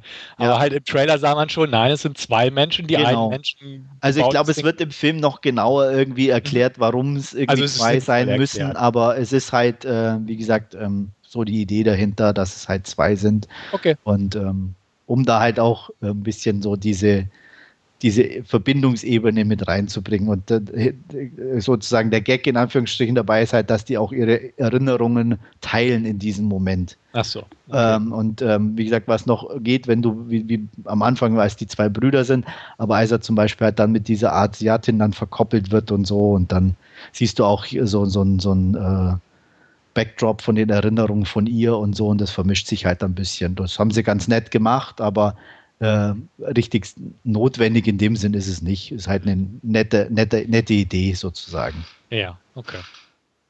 Also mich erinnert der inhaltlich so ganz brutal an Neon Genesis Evangelion. Ja, das hat, wie gesagt, so, du kannst, die, so, du kannst ja. jeden Namen von, von, von jedem Godzilla äh, gegen was weiß ich irgendwas rausziehen, bis zu jedem Film oder Anime, in dem irgendwelche Mechs oder Roboter drin sind. Da hat er überall geklaut und zitiert. Also ähm, ist halt Weil das sozusagen Live-Action. Ist, ist genau das, was bei Evangelion immer drin ist, mit diesen, was, was sie da als Engeln bezeichnet haben, die ja die Welt angreifen, wo halt auch immer so riesen unterschiedliche Tiere oder Wesen kommen mit unterschiedlichen Fähigkeiten, wo dann auch nur die Mechs dagegen sein können. Die haben dann zwar nur einen Piloten, aber die müssen dann auch eine spezielle ja, Gabe haben, damit sie ihn steuern können. Und ja, wie gesagt, ist im Endeffekt natürlich ja. kommt alles daher und da hat Del Toro geklaut, äh, Entschuldigung, zitiert ohne Ende. ja, also ich gucke ihn mir auf jeden Fall an. Im Kino wollte ich ihn dann doch nicht gucken. Ähm, wie gesagt, weil mich der Trailer nicht ganz so überzeugen konnte, sah ganz cool aus. Und wir hatten ja. auch, als wir den Trailer besprochen haben, ja schon drüber gesprochen, dass er so oder so ausgehen kann, der Film. Ja. Ähm, klingt ja ganz gut und kam ja auch ja. einigermaßen passabel an. Und deswegen freue ich mich auch weiterhin auf den Film. Werde ihn aber halt auch jetzt nicht im Kino nachholen oder so, selbst wenn er hier ja noch läuft. Aber so daheim auf jeden Fall, denke ich auch, mit einem schicken, knack, knackigen Blu-ray-Bild oder so, sieht er bestimmt auch ganz nett Absolut. aus vom Eye Candy her. Und dann, dann, dann freue ich mich auch drauf. Also ist auch so ein, so ein Film, den werde ich mir auch kaufen, wenn er rauskommt und nicht irgendwie leihen. Aber ich habe schon das Gefühl, dass du eher sogar Probleme damit haben könntest. Okay. also muss nicht sein, aber mm, also, ja, also geh nicht mit zu hohen Erwartungen ran, auf jeden Fall. Okay. Gut. Ja, ich bemühe mich. Ja. Ich, ich habe aus was für Gründen auch immer mir den schon vorbestellt. Wann kann, kommt er? Im Oktober oder November? Ja, kann, kann sein. Wie auch immer. Ich hoffe auf einen zweiten Battleship irgendwo. Ja, nee. Nee, kann man nicht sagen. Also ja. Battleship Aber ich bin, wie, wie, gesagt, auch der Thematik von, von diesen äh, Mechs und, und Wesen, die da angreifen, nicht abgeneigt. Von daher glaube ich, könnte ich ganz gut aufgehoben sein. Also ja. hat mich jetzt zumindest auch nicht abgeschreckt, was du gesagt hast, ganz im Gegenteil.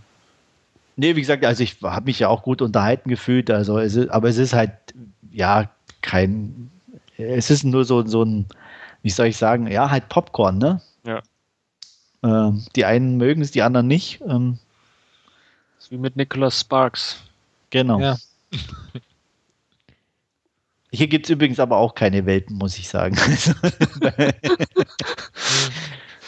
aber gut. Ja. Ähm, noch was zu Pacific Rim? Nö, also ich werde meine, Na- äh, meine Meinung nachreichen, sobald ich den gesehen habe. Und Okay. Dann komme ich zu meinem zweiten Film. Ich war nochmal im Kino, wie ich schon erwähnt habe, ähm, nachdem ich ja gern auch äh, unterschiedlichste Sachen angucke und wie, glaube ich, ähm, zumindest im Forum auch jeder mitbekommen hat, habe ich, glaube ich, inzwischen jeden Film von äh, Nicholas Winding Refn gesehen und deswegen bin ich auch ins Kino gegangen, um mir Only God Forgives anzugucken. Und ähm, ja, ähm, ich glaube, ich fange mal mit einem Zitat an, was ich vor kurzem gelesen habe über, oder das Nicholas Winding Refn über Only God Forgives gesagt hat, I know I fucked the audience and that's all I ever really set out to do. äh, das trifft den Film ziemlich gut. Ähm, nach Drive, der ja schon nicht sehr zugänglich war, so einen Film nachzureichen, obwohl man, glaube ich, oder obwohl er bestimmt alle Möglichkeiten der Welt gehabt hätte, ähm, nenne ich schon cool auf, auf der einen Seite und sehr mutig. Ähm, aber es ist auch typisch Reffen irgendwie, der sowieso sehr strange unterwegs ist.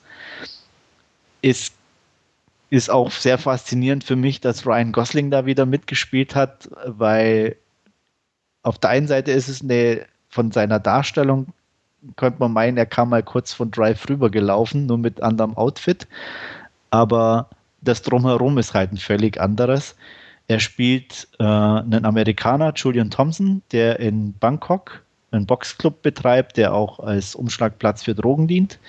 Ähm, er ist dort zusammen tätig mit seinem Bruder Billy, der ähm, definitiv der verkorkstere der beiden ist.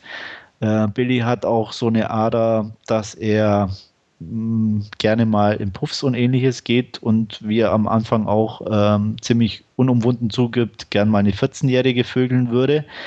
Ähm, irgendwann ist es dann so weit, dass er eine Prostituierte umbringt in seinem Wahn, eine 16-Jährige und der Polizeichef des Bezirks, in dem dies passiert, ähm, gerufen wird, als Billy noch da ist und äh, ihn mit dem Vater des Opfers allein im Zimmer lässt. Der Vater bringt Billy daraufhin um und ähm, ähm, kurz danach taucht die Mutter der beiden auf, gespielt von äh, Kristen Scott Thomas, die ich eigentlich, muss ich ganz ehrlich sagen, nicht mag.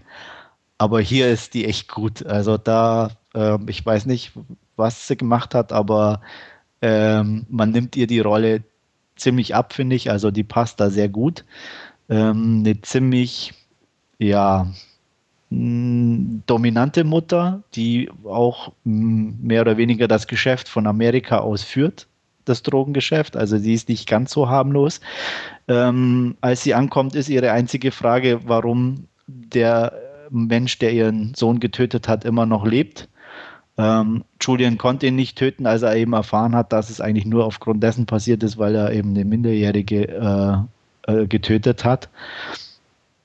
Das kann die Mutter nicht akzeptieren und engagiert jemand anders, der das dann erledigt. Ähm, sie erfährt dann später, dass eben auch der Polizeichef ähm, seinen äh, Teil dazu beigetragen hat und versucht dann eben auch äh, den umzubringen und äh, zwingt auch äh, Julian da mitzumachen. Und ähm, ja, das Ganze endet dann doch recht blutig.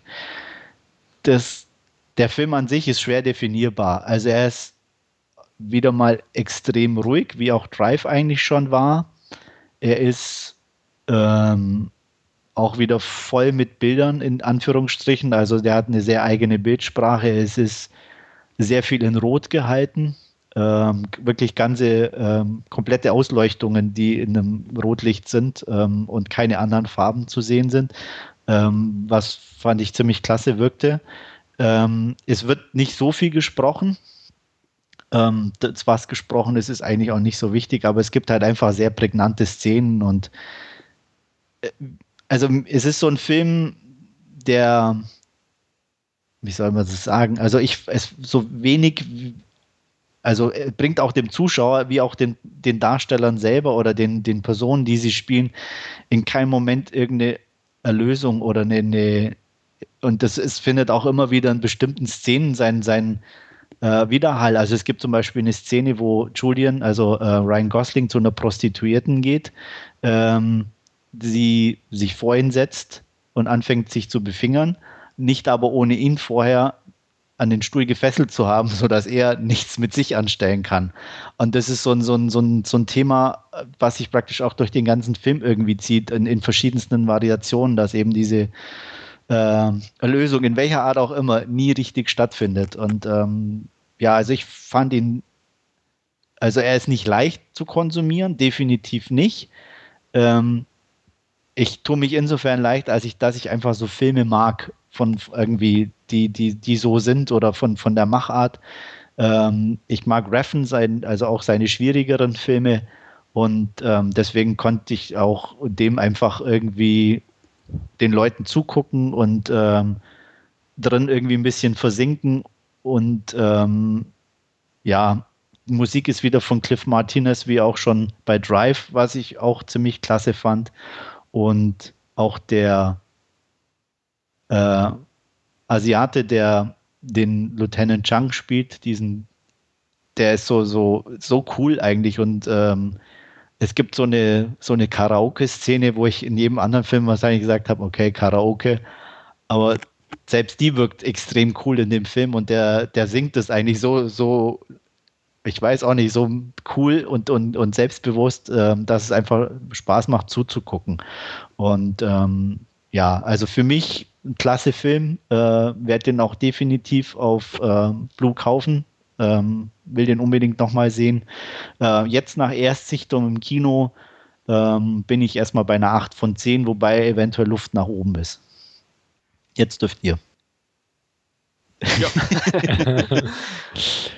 Ja, sage ich einfach was dazu. Ich bin auch gespannt drauf.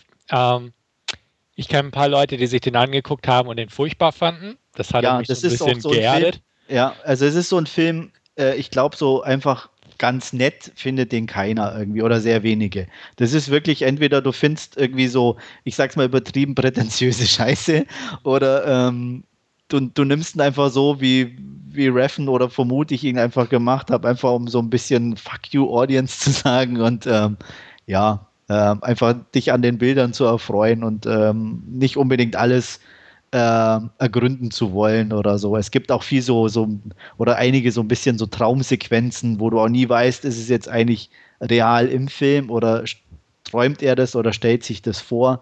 Das variiert auch immer so ein bisschen und ähm, deswegen ist es natürlich nicht unbedingt ein leichter Film oder ja. einen, der einen leichten Einstieg verschafft. Hm. Also ich werde mir auch zulegen, wenn er dann auf Blu-ray rauskommt. Ähm, aufgrund der Stimmen habe ich aber erstmal auf den Kinobesuch verzichtet. Der lief hier auch und da dachte ich auch zuerst, Mensch, eigentlich kannst du dir mal angucken, hättest du Bock drauf. Aber wie gesagt, als ich die negativen Stimmen von den Leuten, die ich kenne, und ja. halt die Meinung einschätzen kann, doch gemehrt haben.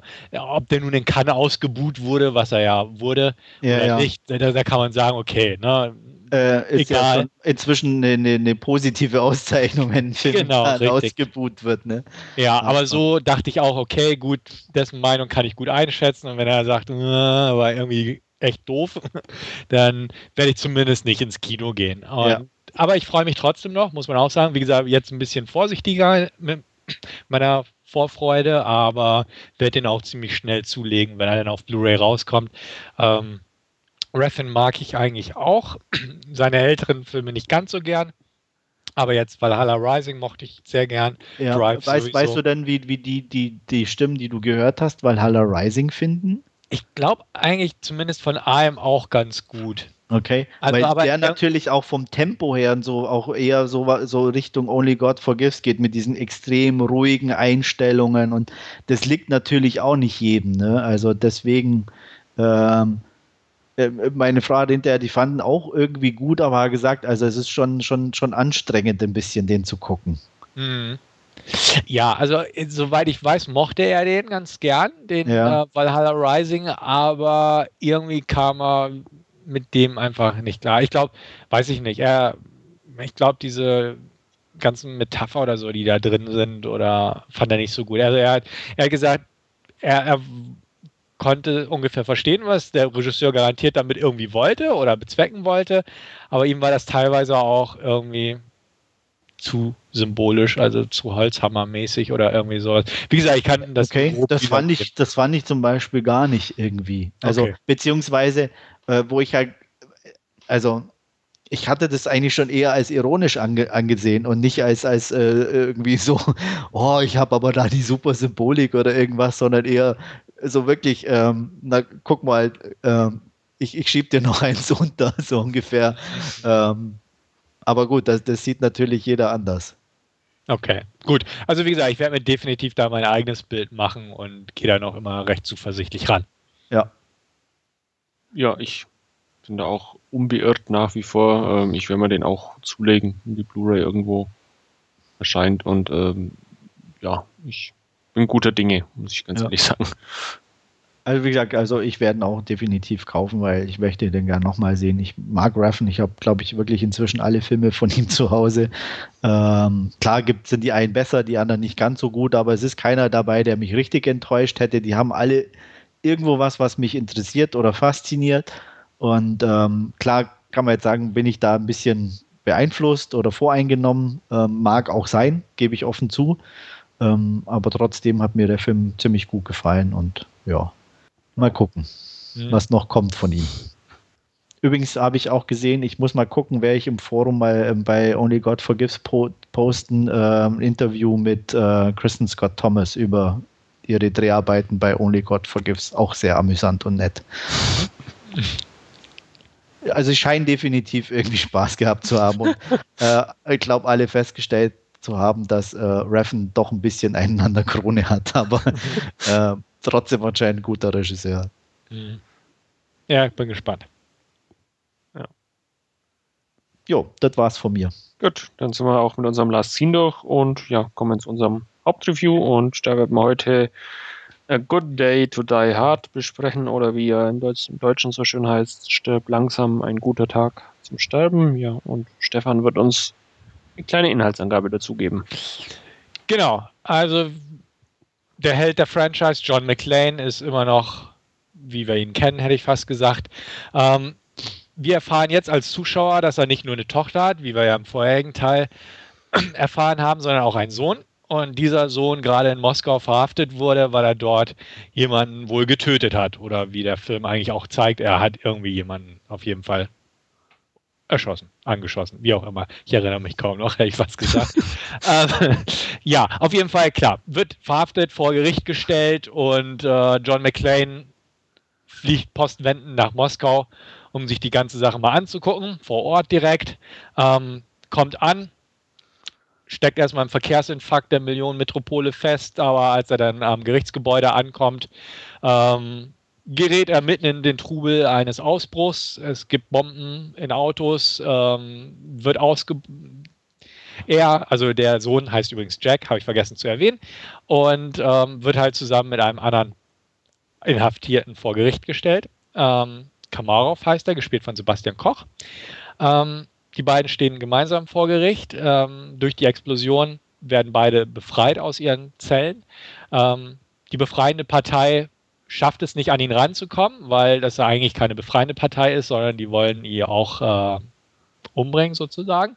Ähm, er schnappt sich also den Kamarov, Jack, und flieht mit ihm. John McClane trifft dann auf seinen Sohn kurz und von da aus im brennt prompt eine Autoverfolgungsjagd quer durch Moskau mit sehr viel Blechschäden. Aber ja, es geht noch weiter. Ähm, die beiden werden zusammengeführt über ein paar Umstände und ähm, ja, dann ist eigentlich ein, nicht viel an Handlung, hätte ich fast gesagt.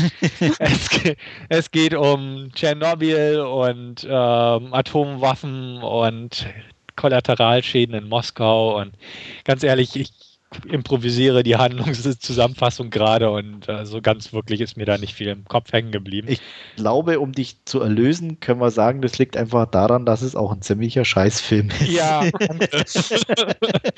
also ich müsste jetzt echt nachlesen, worum es genau gegangen ist, aber irgendwie habe ich. trifft es ziemlich genau, aber es ist echt ja. schade, dass es oh, für, für, für, John, für John McClane nach, nach vier ja doch irgendwie mehr oder weniger mal guten Teilen. Äh, Nach so, zwei. Ich fand den vierten schon ich, so Gut, ich mochte den vierten, aber das okay. war jetzt echt ein bitterer Absturz, ganz ehrlich.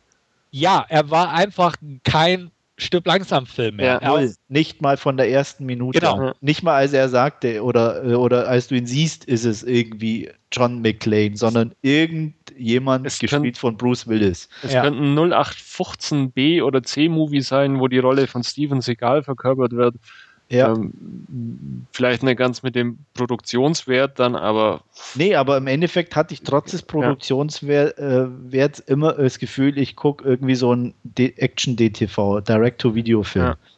Ja. Ähm, von den Darstellern, von allem hatte ich immer das Gefühl, äh, das, das ist.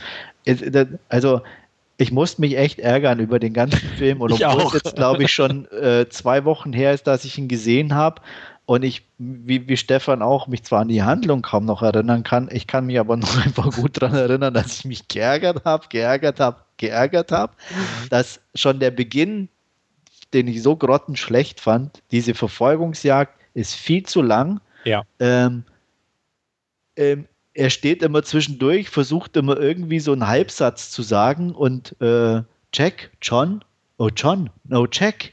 Äh, mehr gibt es, glaube ich, irgendwie. Und äh, zwischendurch mal ein Fuck oder so, wenn mich nicht alles täuscht. Das war es dann aber auch schon, was an Konversation oder überhaupt, während dieses ganzen Verfolgungsding irgendwo stattfindet und das, ich hatte das Gefühl, 15 Minuten lang oder so, äh, um dann zwischendurch zu parken in irgendeiner so konspirativen Wohnung, die innerhalb von zwei Sekunden aber von irgendeiner Spezialeinheit wieder gestürmt wird, woraufhin wieder alle losziehen und ähm, ja. Weißt du, der, der Hammer, also wenn wir gerade schon dabei sind, Nitpicking ja. zu betreiben, das Geile ist auch, dieses Safe House, das ja von der Spezialeinheit gestürmt wird, ähm, ist ja die Szene, wo da auch der Sebastian Koch steht und der kriegt ja gleich bevor, also als erste Aktion der Spezialeinheit einen Schuss in den Arm. Ja, ja Scharfschützen.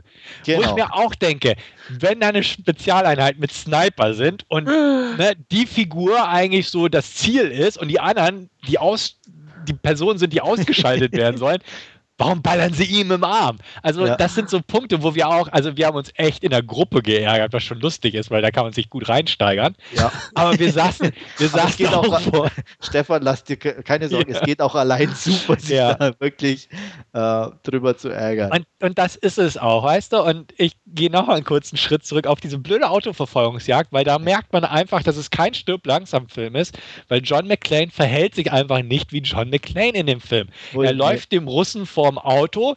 Der Russe scheißt ihn an, zu Recht, wenn mir jemand vors Auto läuft. Und äh, McLean haut ihm gleich eine rüber, so von wegen, ach, Blödmann, so ungefähr. Wo ich auch denke, das ist nicht John McLeans Art. Und ja, auch äh, grundsätzlich dieses Menschenverachten, ja. der in dieser Autoverfolgungsjagd dann einfach über die anderen drüber fährt, ja. so keine Rücksicht. Das ist nicht John McLean. Genau. Ja. Definitiv. Und das, das, ist, das ist halt Crash schon. um des Crash Willens und ja. nicht mehr. Also das ist, ich habe keine Ideen, also verbeule ich mal ein paar Autos. Genau.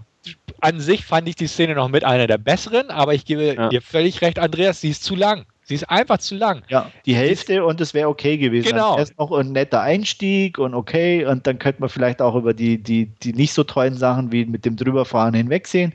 Genau. Äh, aber es hätte locker gereicht. Aber ja, nein, es geht weiter und weiter ja. und weiter. Und sie ist zumindest noch handmade. Ne? Ja. Da kommen wir später noch zu. Aber äh, sie ist noch echte Action und nicht am PC entstandene Action. Und, und deswegen, das hatte mich echt geärgert, schon da, weil da ne, kommen solche Sachen und du auch denkst, oh Mann, irgendwie, weiß ich nicht. Und McLean verhält sich echt nur noch wie so ein, man kann fast sagen, so ein echt so ein stereotyper dummer Amerikaner ja. im Ausland so ungefähr. Ja. Auch, auch die Taxi-Sequenz total ja. dämlich. Oh, you let me sing, no pay, no pay. Total dämlich, echt. Ja als ob jeder Russe nur darauf wartet, ja. dass ihn jemand in seinem Taxi singen lässt, um nicht zahlen zu müssen. Ja, ne? ja. Die, die, Realität ah. sieht, vermutlich anders aus. Ja, wahrscheinlich. Ähm, aber wie gesagt, und ähm, das geht halt wirklich kon konsequent so weiter irgendwie in diesem, äh, auch alleine dann diese Szene, wo sie die, die äh, in diesem Ballsaal oder was das sein soll. Ja. Die war so grottenschlecht von vorne bis hinten, von, von der Choreografie her, von, von dem, was gesprochen wurde. Ist der Typ Äh, mit knabbert dabei, fand ich ja. völlig sinnig. Ah. Ja. Ähm, also ich sag mal so, ein, ein, ein An- Anfänger mit, mit, äh, mit Super 8 Kamera hätte wahrscheinlich einen besseren Film gedreht, wie das Ding, was, was, was sie uns da präsentiert haben.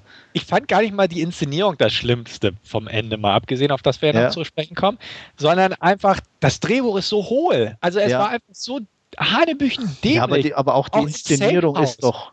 Ja, die war halbwegs Weißt so- so- fand ich. Ich- Ähm, Ja, aber Handwerk. so alles so aneinander gesetzt. Ja, so. ja, ja, aber wie gesagt, vom Drehbuch her einfach so strunzig. Und klar, die Inszenierung spielt da mit rein. Aber auch im, in diesem Safe House, wo da die Waffen auf dem Tisch liegen und er schnappt sich das MG und es ist einfach nur so, dass eigentlich jeder Gegner ihm einfach ins Feuer läuft. ja. Also es war wirklich so, da ist eine Lücke und er hält, hält mit dem MG drauf und jeder läuft halt ihm vor die Mündung und wird umgenietet. Also es ist einfach so total bescheuert. Also klar auch inszeniert irgendwo, aber ähm, gerade auch vom Drehbuch und ah, ich weiß es nicht. Und Bruce Willis und total Ja, antriebslos. Schlimm, An- schlimm ja auch irgendwo, dass es äh, ne, keinen wirklichen Bösewicht gibt, von einem charismatischen ganz, ganz zu schweigen. Also das ist ja auch irgendwie äh, ja so, so ganz beliebig irgendwo, einmal der eine, Ja, einmal der Und dann eine andere. andere, ja. kein kein Hans auch so. Gruber mehr. Und Nee, Also du hast keinen keinen Ja. Fixpunkt, der ist der miese und der ist richtig mies, sondern äh, wie du sagst, es wechselt und ach nee, der ist es dann doch nicht und oh, nee, also Und dann Ja. äh, sein, sein Sohn, äh, dieses Vin Diesel Abziehbild irgendwie äh, total bitter. Ich, ich, ich habe mir nach dem, nach dem vierten Teil, habe ich mir gedacht, oh cool, fünfter Teil, wenn kommt und dann Lucy McLean irgendwie als, als Badass-Chick irgendwie an seiner Seite oder so, wäre wär ganz witzig. Und dann kommen sie echt mit diesem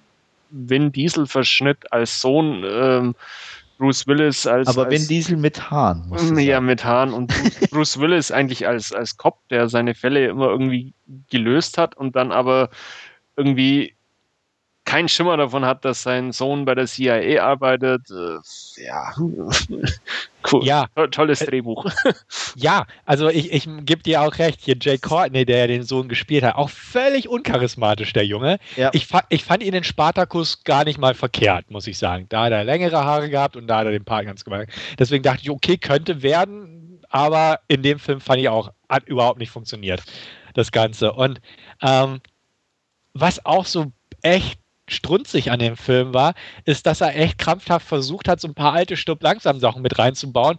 So, ich bin am falschen, fal äh, am falschen Ort zur falschen Zeit. Wo, wie oft der gesagt hat, ich bin hier nur im Urlaub, wo ich auch saß, du bist da nicht im Urlaub, du bist, weil dein Sohn verhaftet wurde, du Idiot. Ne? Also ich glaube, irgendwie drei, vier Mal im Film sagt er, ich wollte eigentlich nur Urlaub machen. Nein, du bist nach Moskau geflogen, nicht um Urlaub zu machen, weil du den Kreml mal sehen wolltest, sondern weil dein Sohn verhaftet wurde. Also das hat nichts mit Urlaub zu tun. Ja. Und das ist einfach nur so irgendwie, wir haben mal so ein bisschen versucht, was, was an dem Alten dran zu knüpfen oder so. Ja. Und echt, die poltern da einfach nur durch die Stadt ohne Sinn und Verstand irgendwo.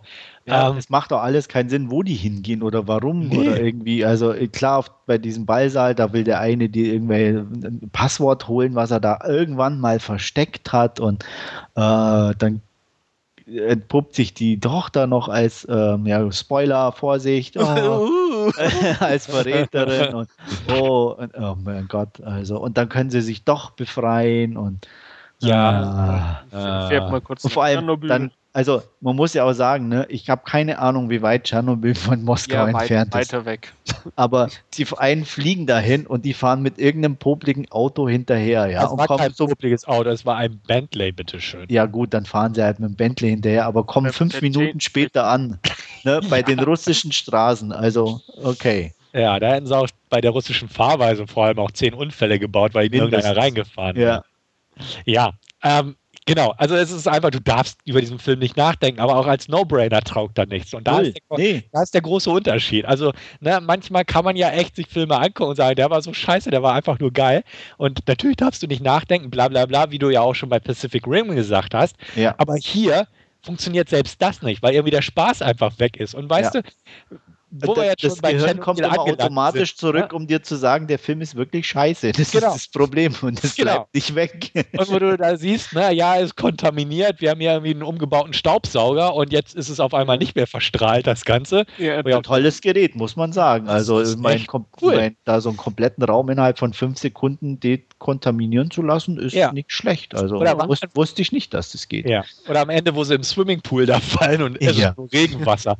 ja, es ist Ja, nur vor allem habe ich, also ich meinte immer irgendwie, also ich kann da auch falsch liegen, dass gerade Wasser irgendwie in so Gebieten extrem kontaminiert ist, aber ich mag mich da auch irren. Genau, aber ja, und ah, es ist echt hohl.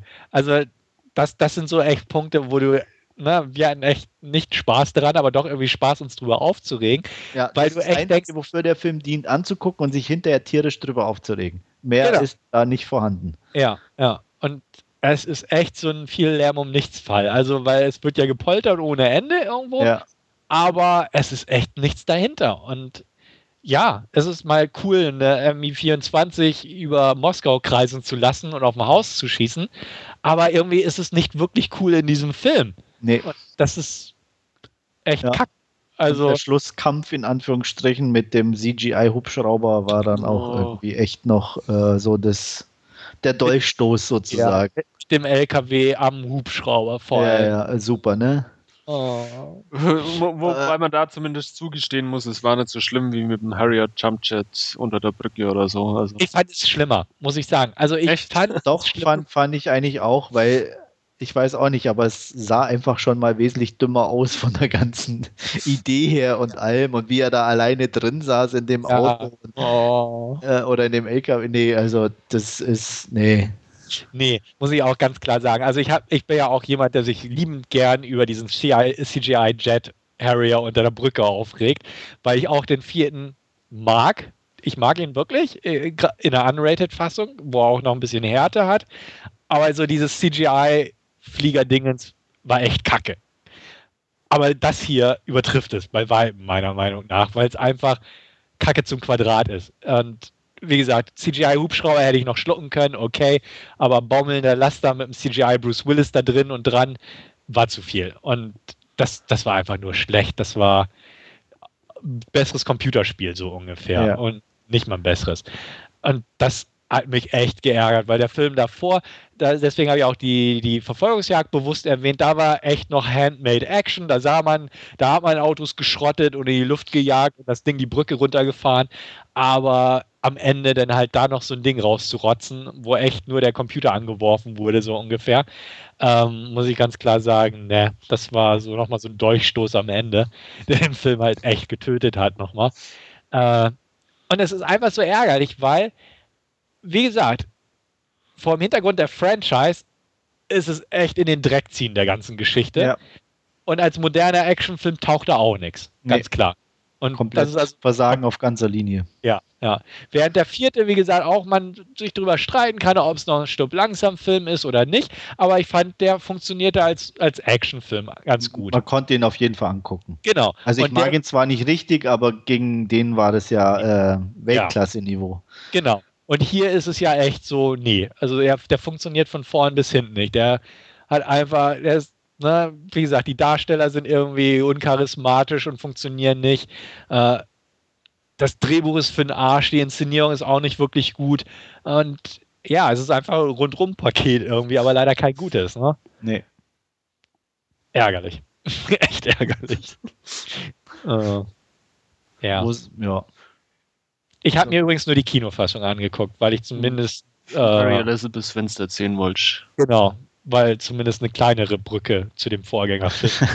also, Also ich habe die, ja, weil man gerade ich bei glaub, Mary Director's Cut oder so war das, oder? Oder Ja, nur aber- Extended. Aber ich Ja. habe mir die, ich habe sie nicht gesehen. Ja, die die Szene ist nicht sau doof, da wo er am Flughafen, wie er nach Moskau fliegt, aus dem Auto aussteigt, wo er das halbe Auto sieht Ja. und wo, wo er dann äh, Thank you Kid sagt und dann die, die Tonsequenz von dem einen, wo er sich vorher unterhalten hat, mit seinem Kollegen drüber gelegt worden ist. Die haben sie ja total ungeschickt, haben sie dieses Dilemma gelöst, weil ihn ja in der Kinofassung Mary Elizabeth Winstead als Tochter zum Flughafen fährt. genau. Ja. Wie ist es eigentlich, also in der uh, Unrated oder wie auch immer Fassung, in der Langenhorn-Fassung, mit wem telefoniert er denn da während der Moskau-Verfolgungsjagd? Er telefoniert er überhaupt nicht. Achso, nee. okay, ist komplett raus. Ja. Okay, weil da telefoniert er nämlich noch eine ganze Zeit lang mit ja. ihr. Und wie endet die Kino, äh, die, die andere Fassung? Die ist, äh, da ist Feierabend in Tschernobyl, da gibt es dann genau. da so schönen so Sonnenaufgang genau. und ja. alle, alles heile Welt. Tschernobyl ist von der Radioaktivität befreit und okay. Es fehlt nur noch das Rehkitz, das durchs Bild genau. hüpft oder so. Echt jetzt? Das ja. nicht Nein, das fehlt nur, sage ich. Achso, ich, ich, ich habe hab verstanden, man sieht Weil das, das oh. Ich hätte dem Film auch zugetraut, ja. CGI-Rehkitz war. Aber das wäre sogar noch cool gewesen. Ja. Also da hätte ich sogar, glaube ich, noch gelacht, wenn das passiert wäre. Aber so, nee. Oder Welpen einfach. Ja, Vape, ah, Vape, das wäre natürlich, das, also dann hätte noch. ich ja, also dann hätte ja. ich Spaß gehabt, du. ja. nee, weil da in, in, der Kinofassung fliegen sie ja noch zurück äh, nach Amerika und treffen sich ja noch am Flughafen die ganze Familie. Ja. Also ohne Mutter, aber die Kids und er. Weil, ja. Ach, Mann. Auch, auch, recht schwülstig. genau, aber ja. ja, was soll's. Ne? Wie gesagt, so oder so kannst du den Film echt nicht retten. Also meine erste Wahl war ja auch die Kinofassung, eben auch wegen Lucy McLean irgendwo. Ja. Aber ich, ich, wusste, ich wusste nicht, dass da ein Unterschied ist oder dass man die da sieht, deswegen war es mir egal. Ja.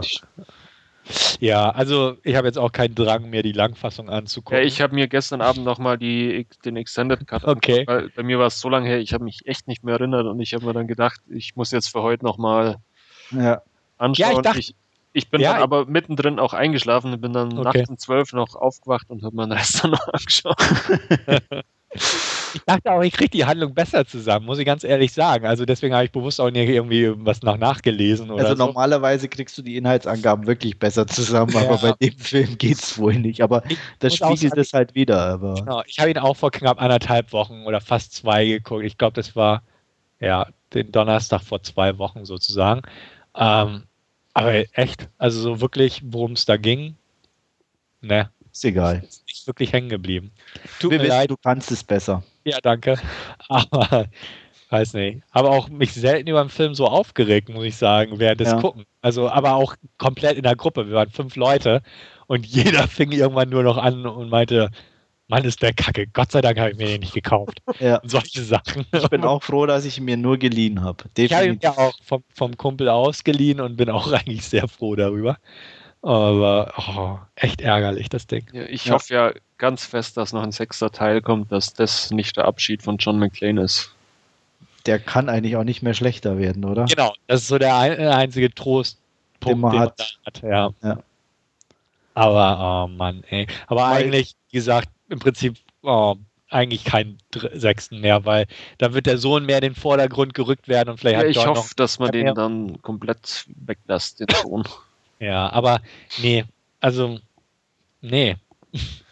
Aber jetzt wow. ist John Moore ja ein Regisseur, der ist ja rein theoretisch doch könnte eigentlich, oder? Aber also, jetzt. Wie gesagt, so handwerklich fand ich den jetzt gar nicht so verkehrt, möchte ich nochmal wirklich betonen. Weil er war ja. jetzt irgendwie nicht total Grütze gemacht. Ich fand, wie gesagt, das Drehbuch eine Katastrophe, worauf er basiert hat. Ich fand die Moskau-Geschichte, hätte man so vernünftig zusammengeschnitten auf eine vernünftige Länge, wäre das oh. eine coole Action-Szene gewesen. Und hätte man so die Action-Szene an sich ein bisschen anders arrangiert. Ähm, John Moore finde ich auch, aber wirklich gut finde ich John Moore jetzt auch nicht. Also ich muss sagen, hier sein Debütfilm, der Behind Enemy Lines, ist immer noch sein bester. Und äh, Max Payne hat er jetzt auch so ein bisschen hinterm Potenzial hergeschoben. Äh, obwohl er auch nicht schlecht gemacht war, definitiv. Aber sonst finde ich auch John Moore jetzt nicht so den Kracher-Regisseur. Nee, also ich auch nicht, aber gut. Ähm, ja, abhaken, vergessen. Definitiv. Ja. War ja wie schon sieht, kurz vor. Ja, wie sieht es wertungstechnisch aus bei euch? Schwierig, ne? Knappe drei.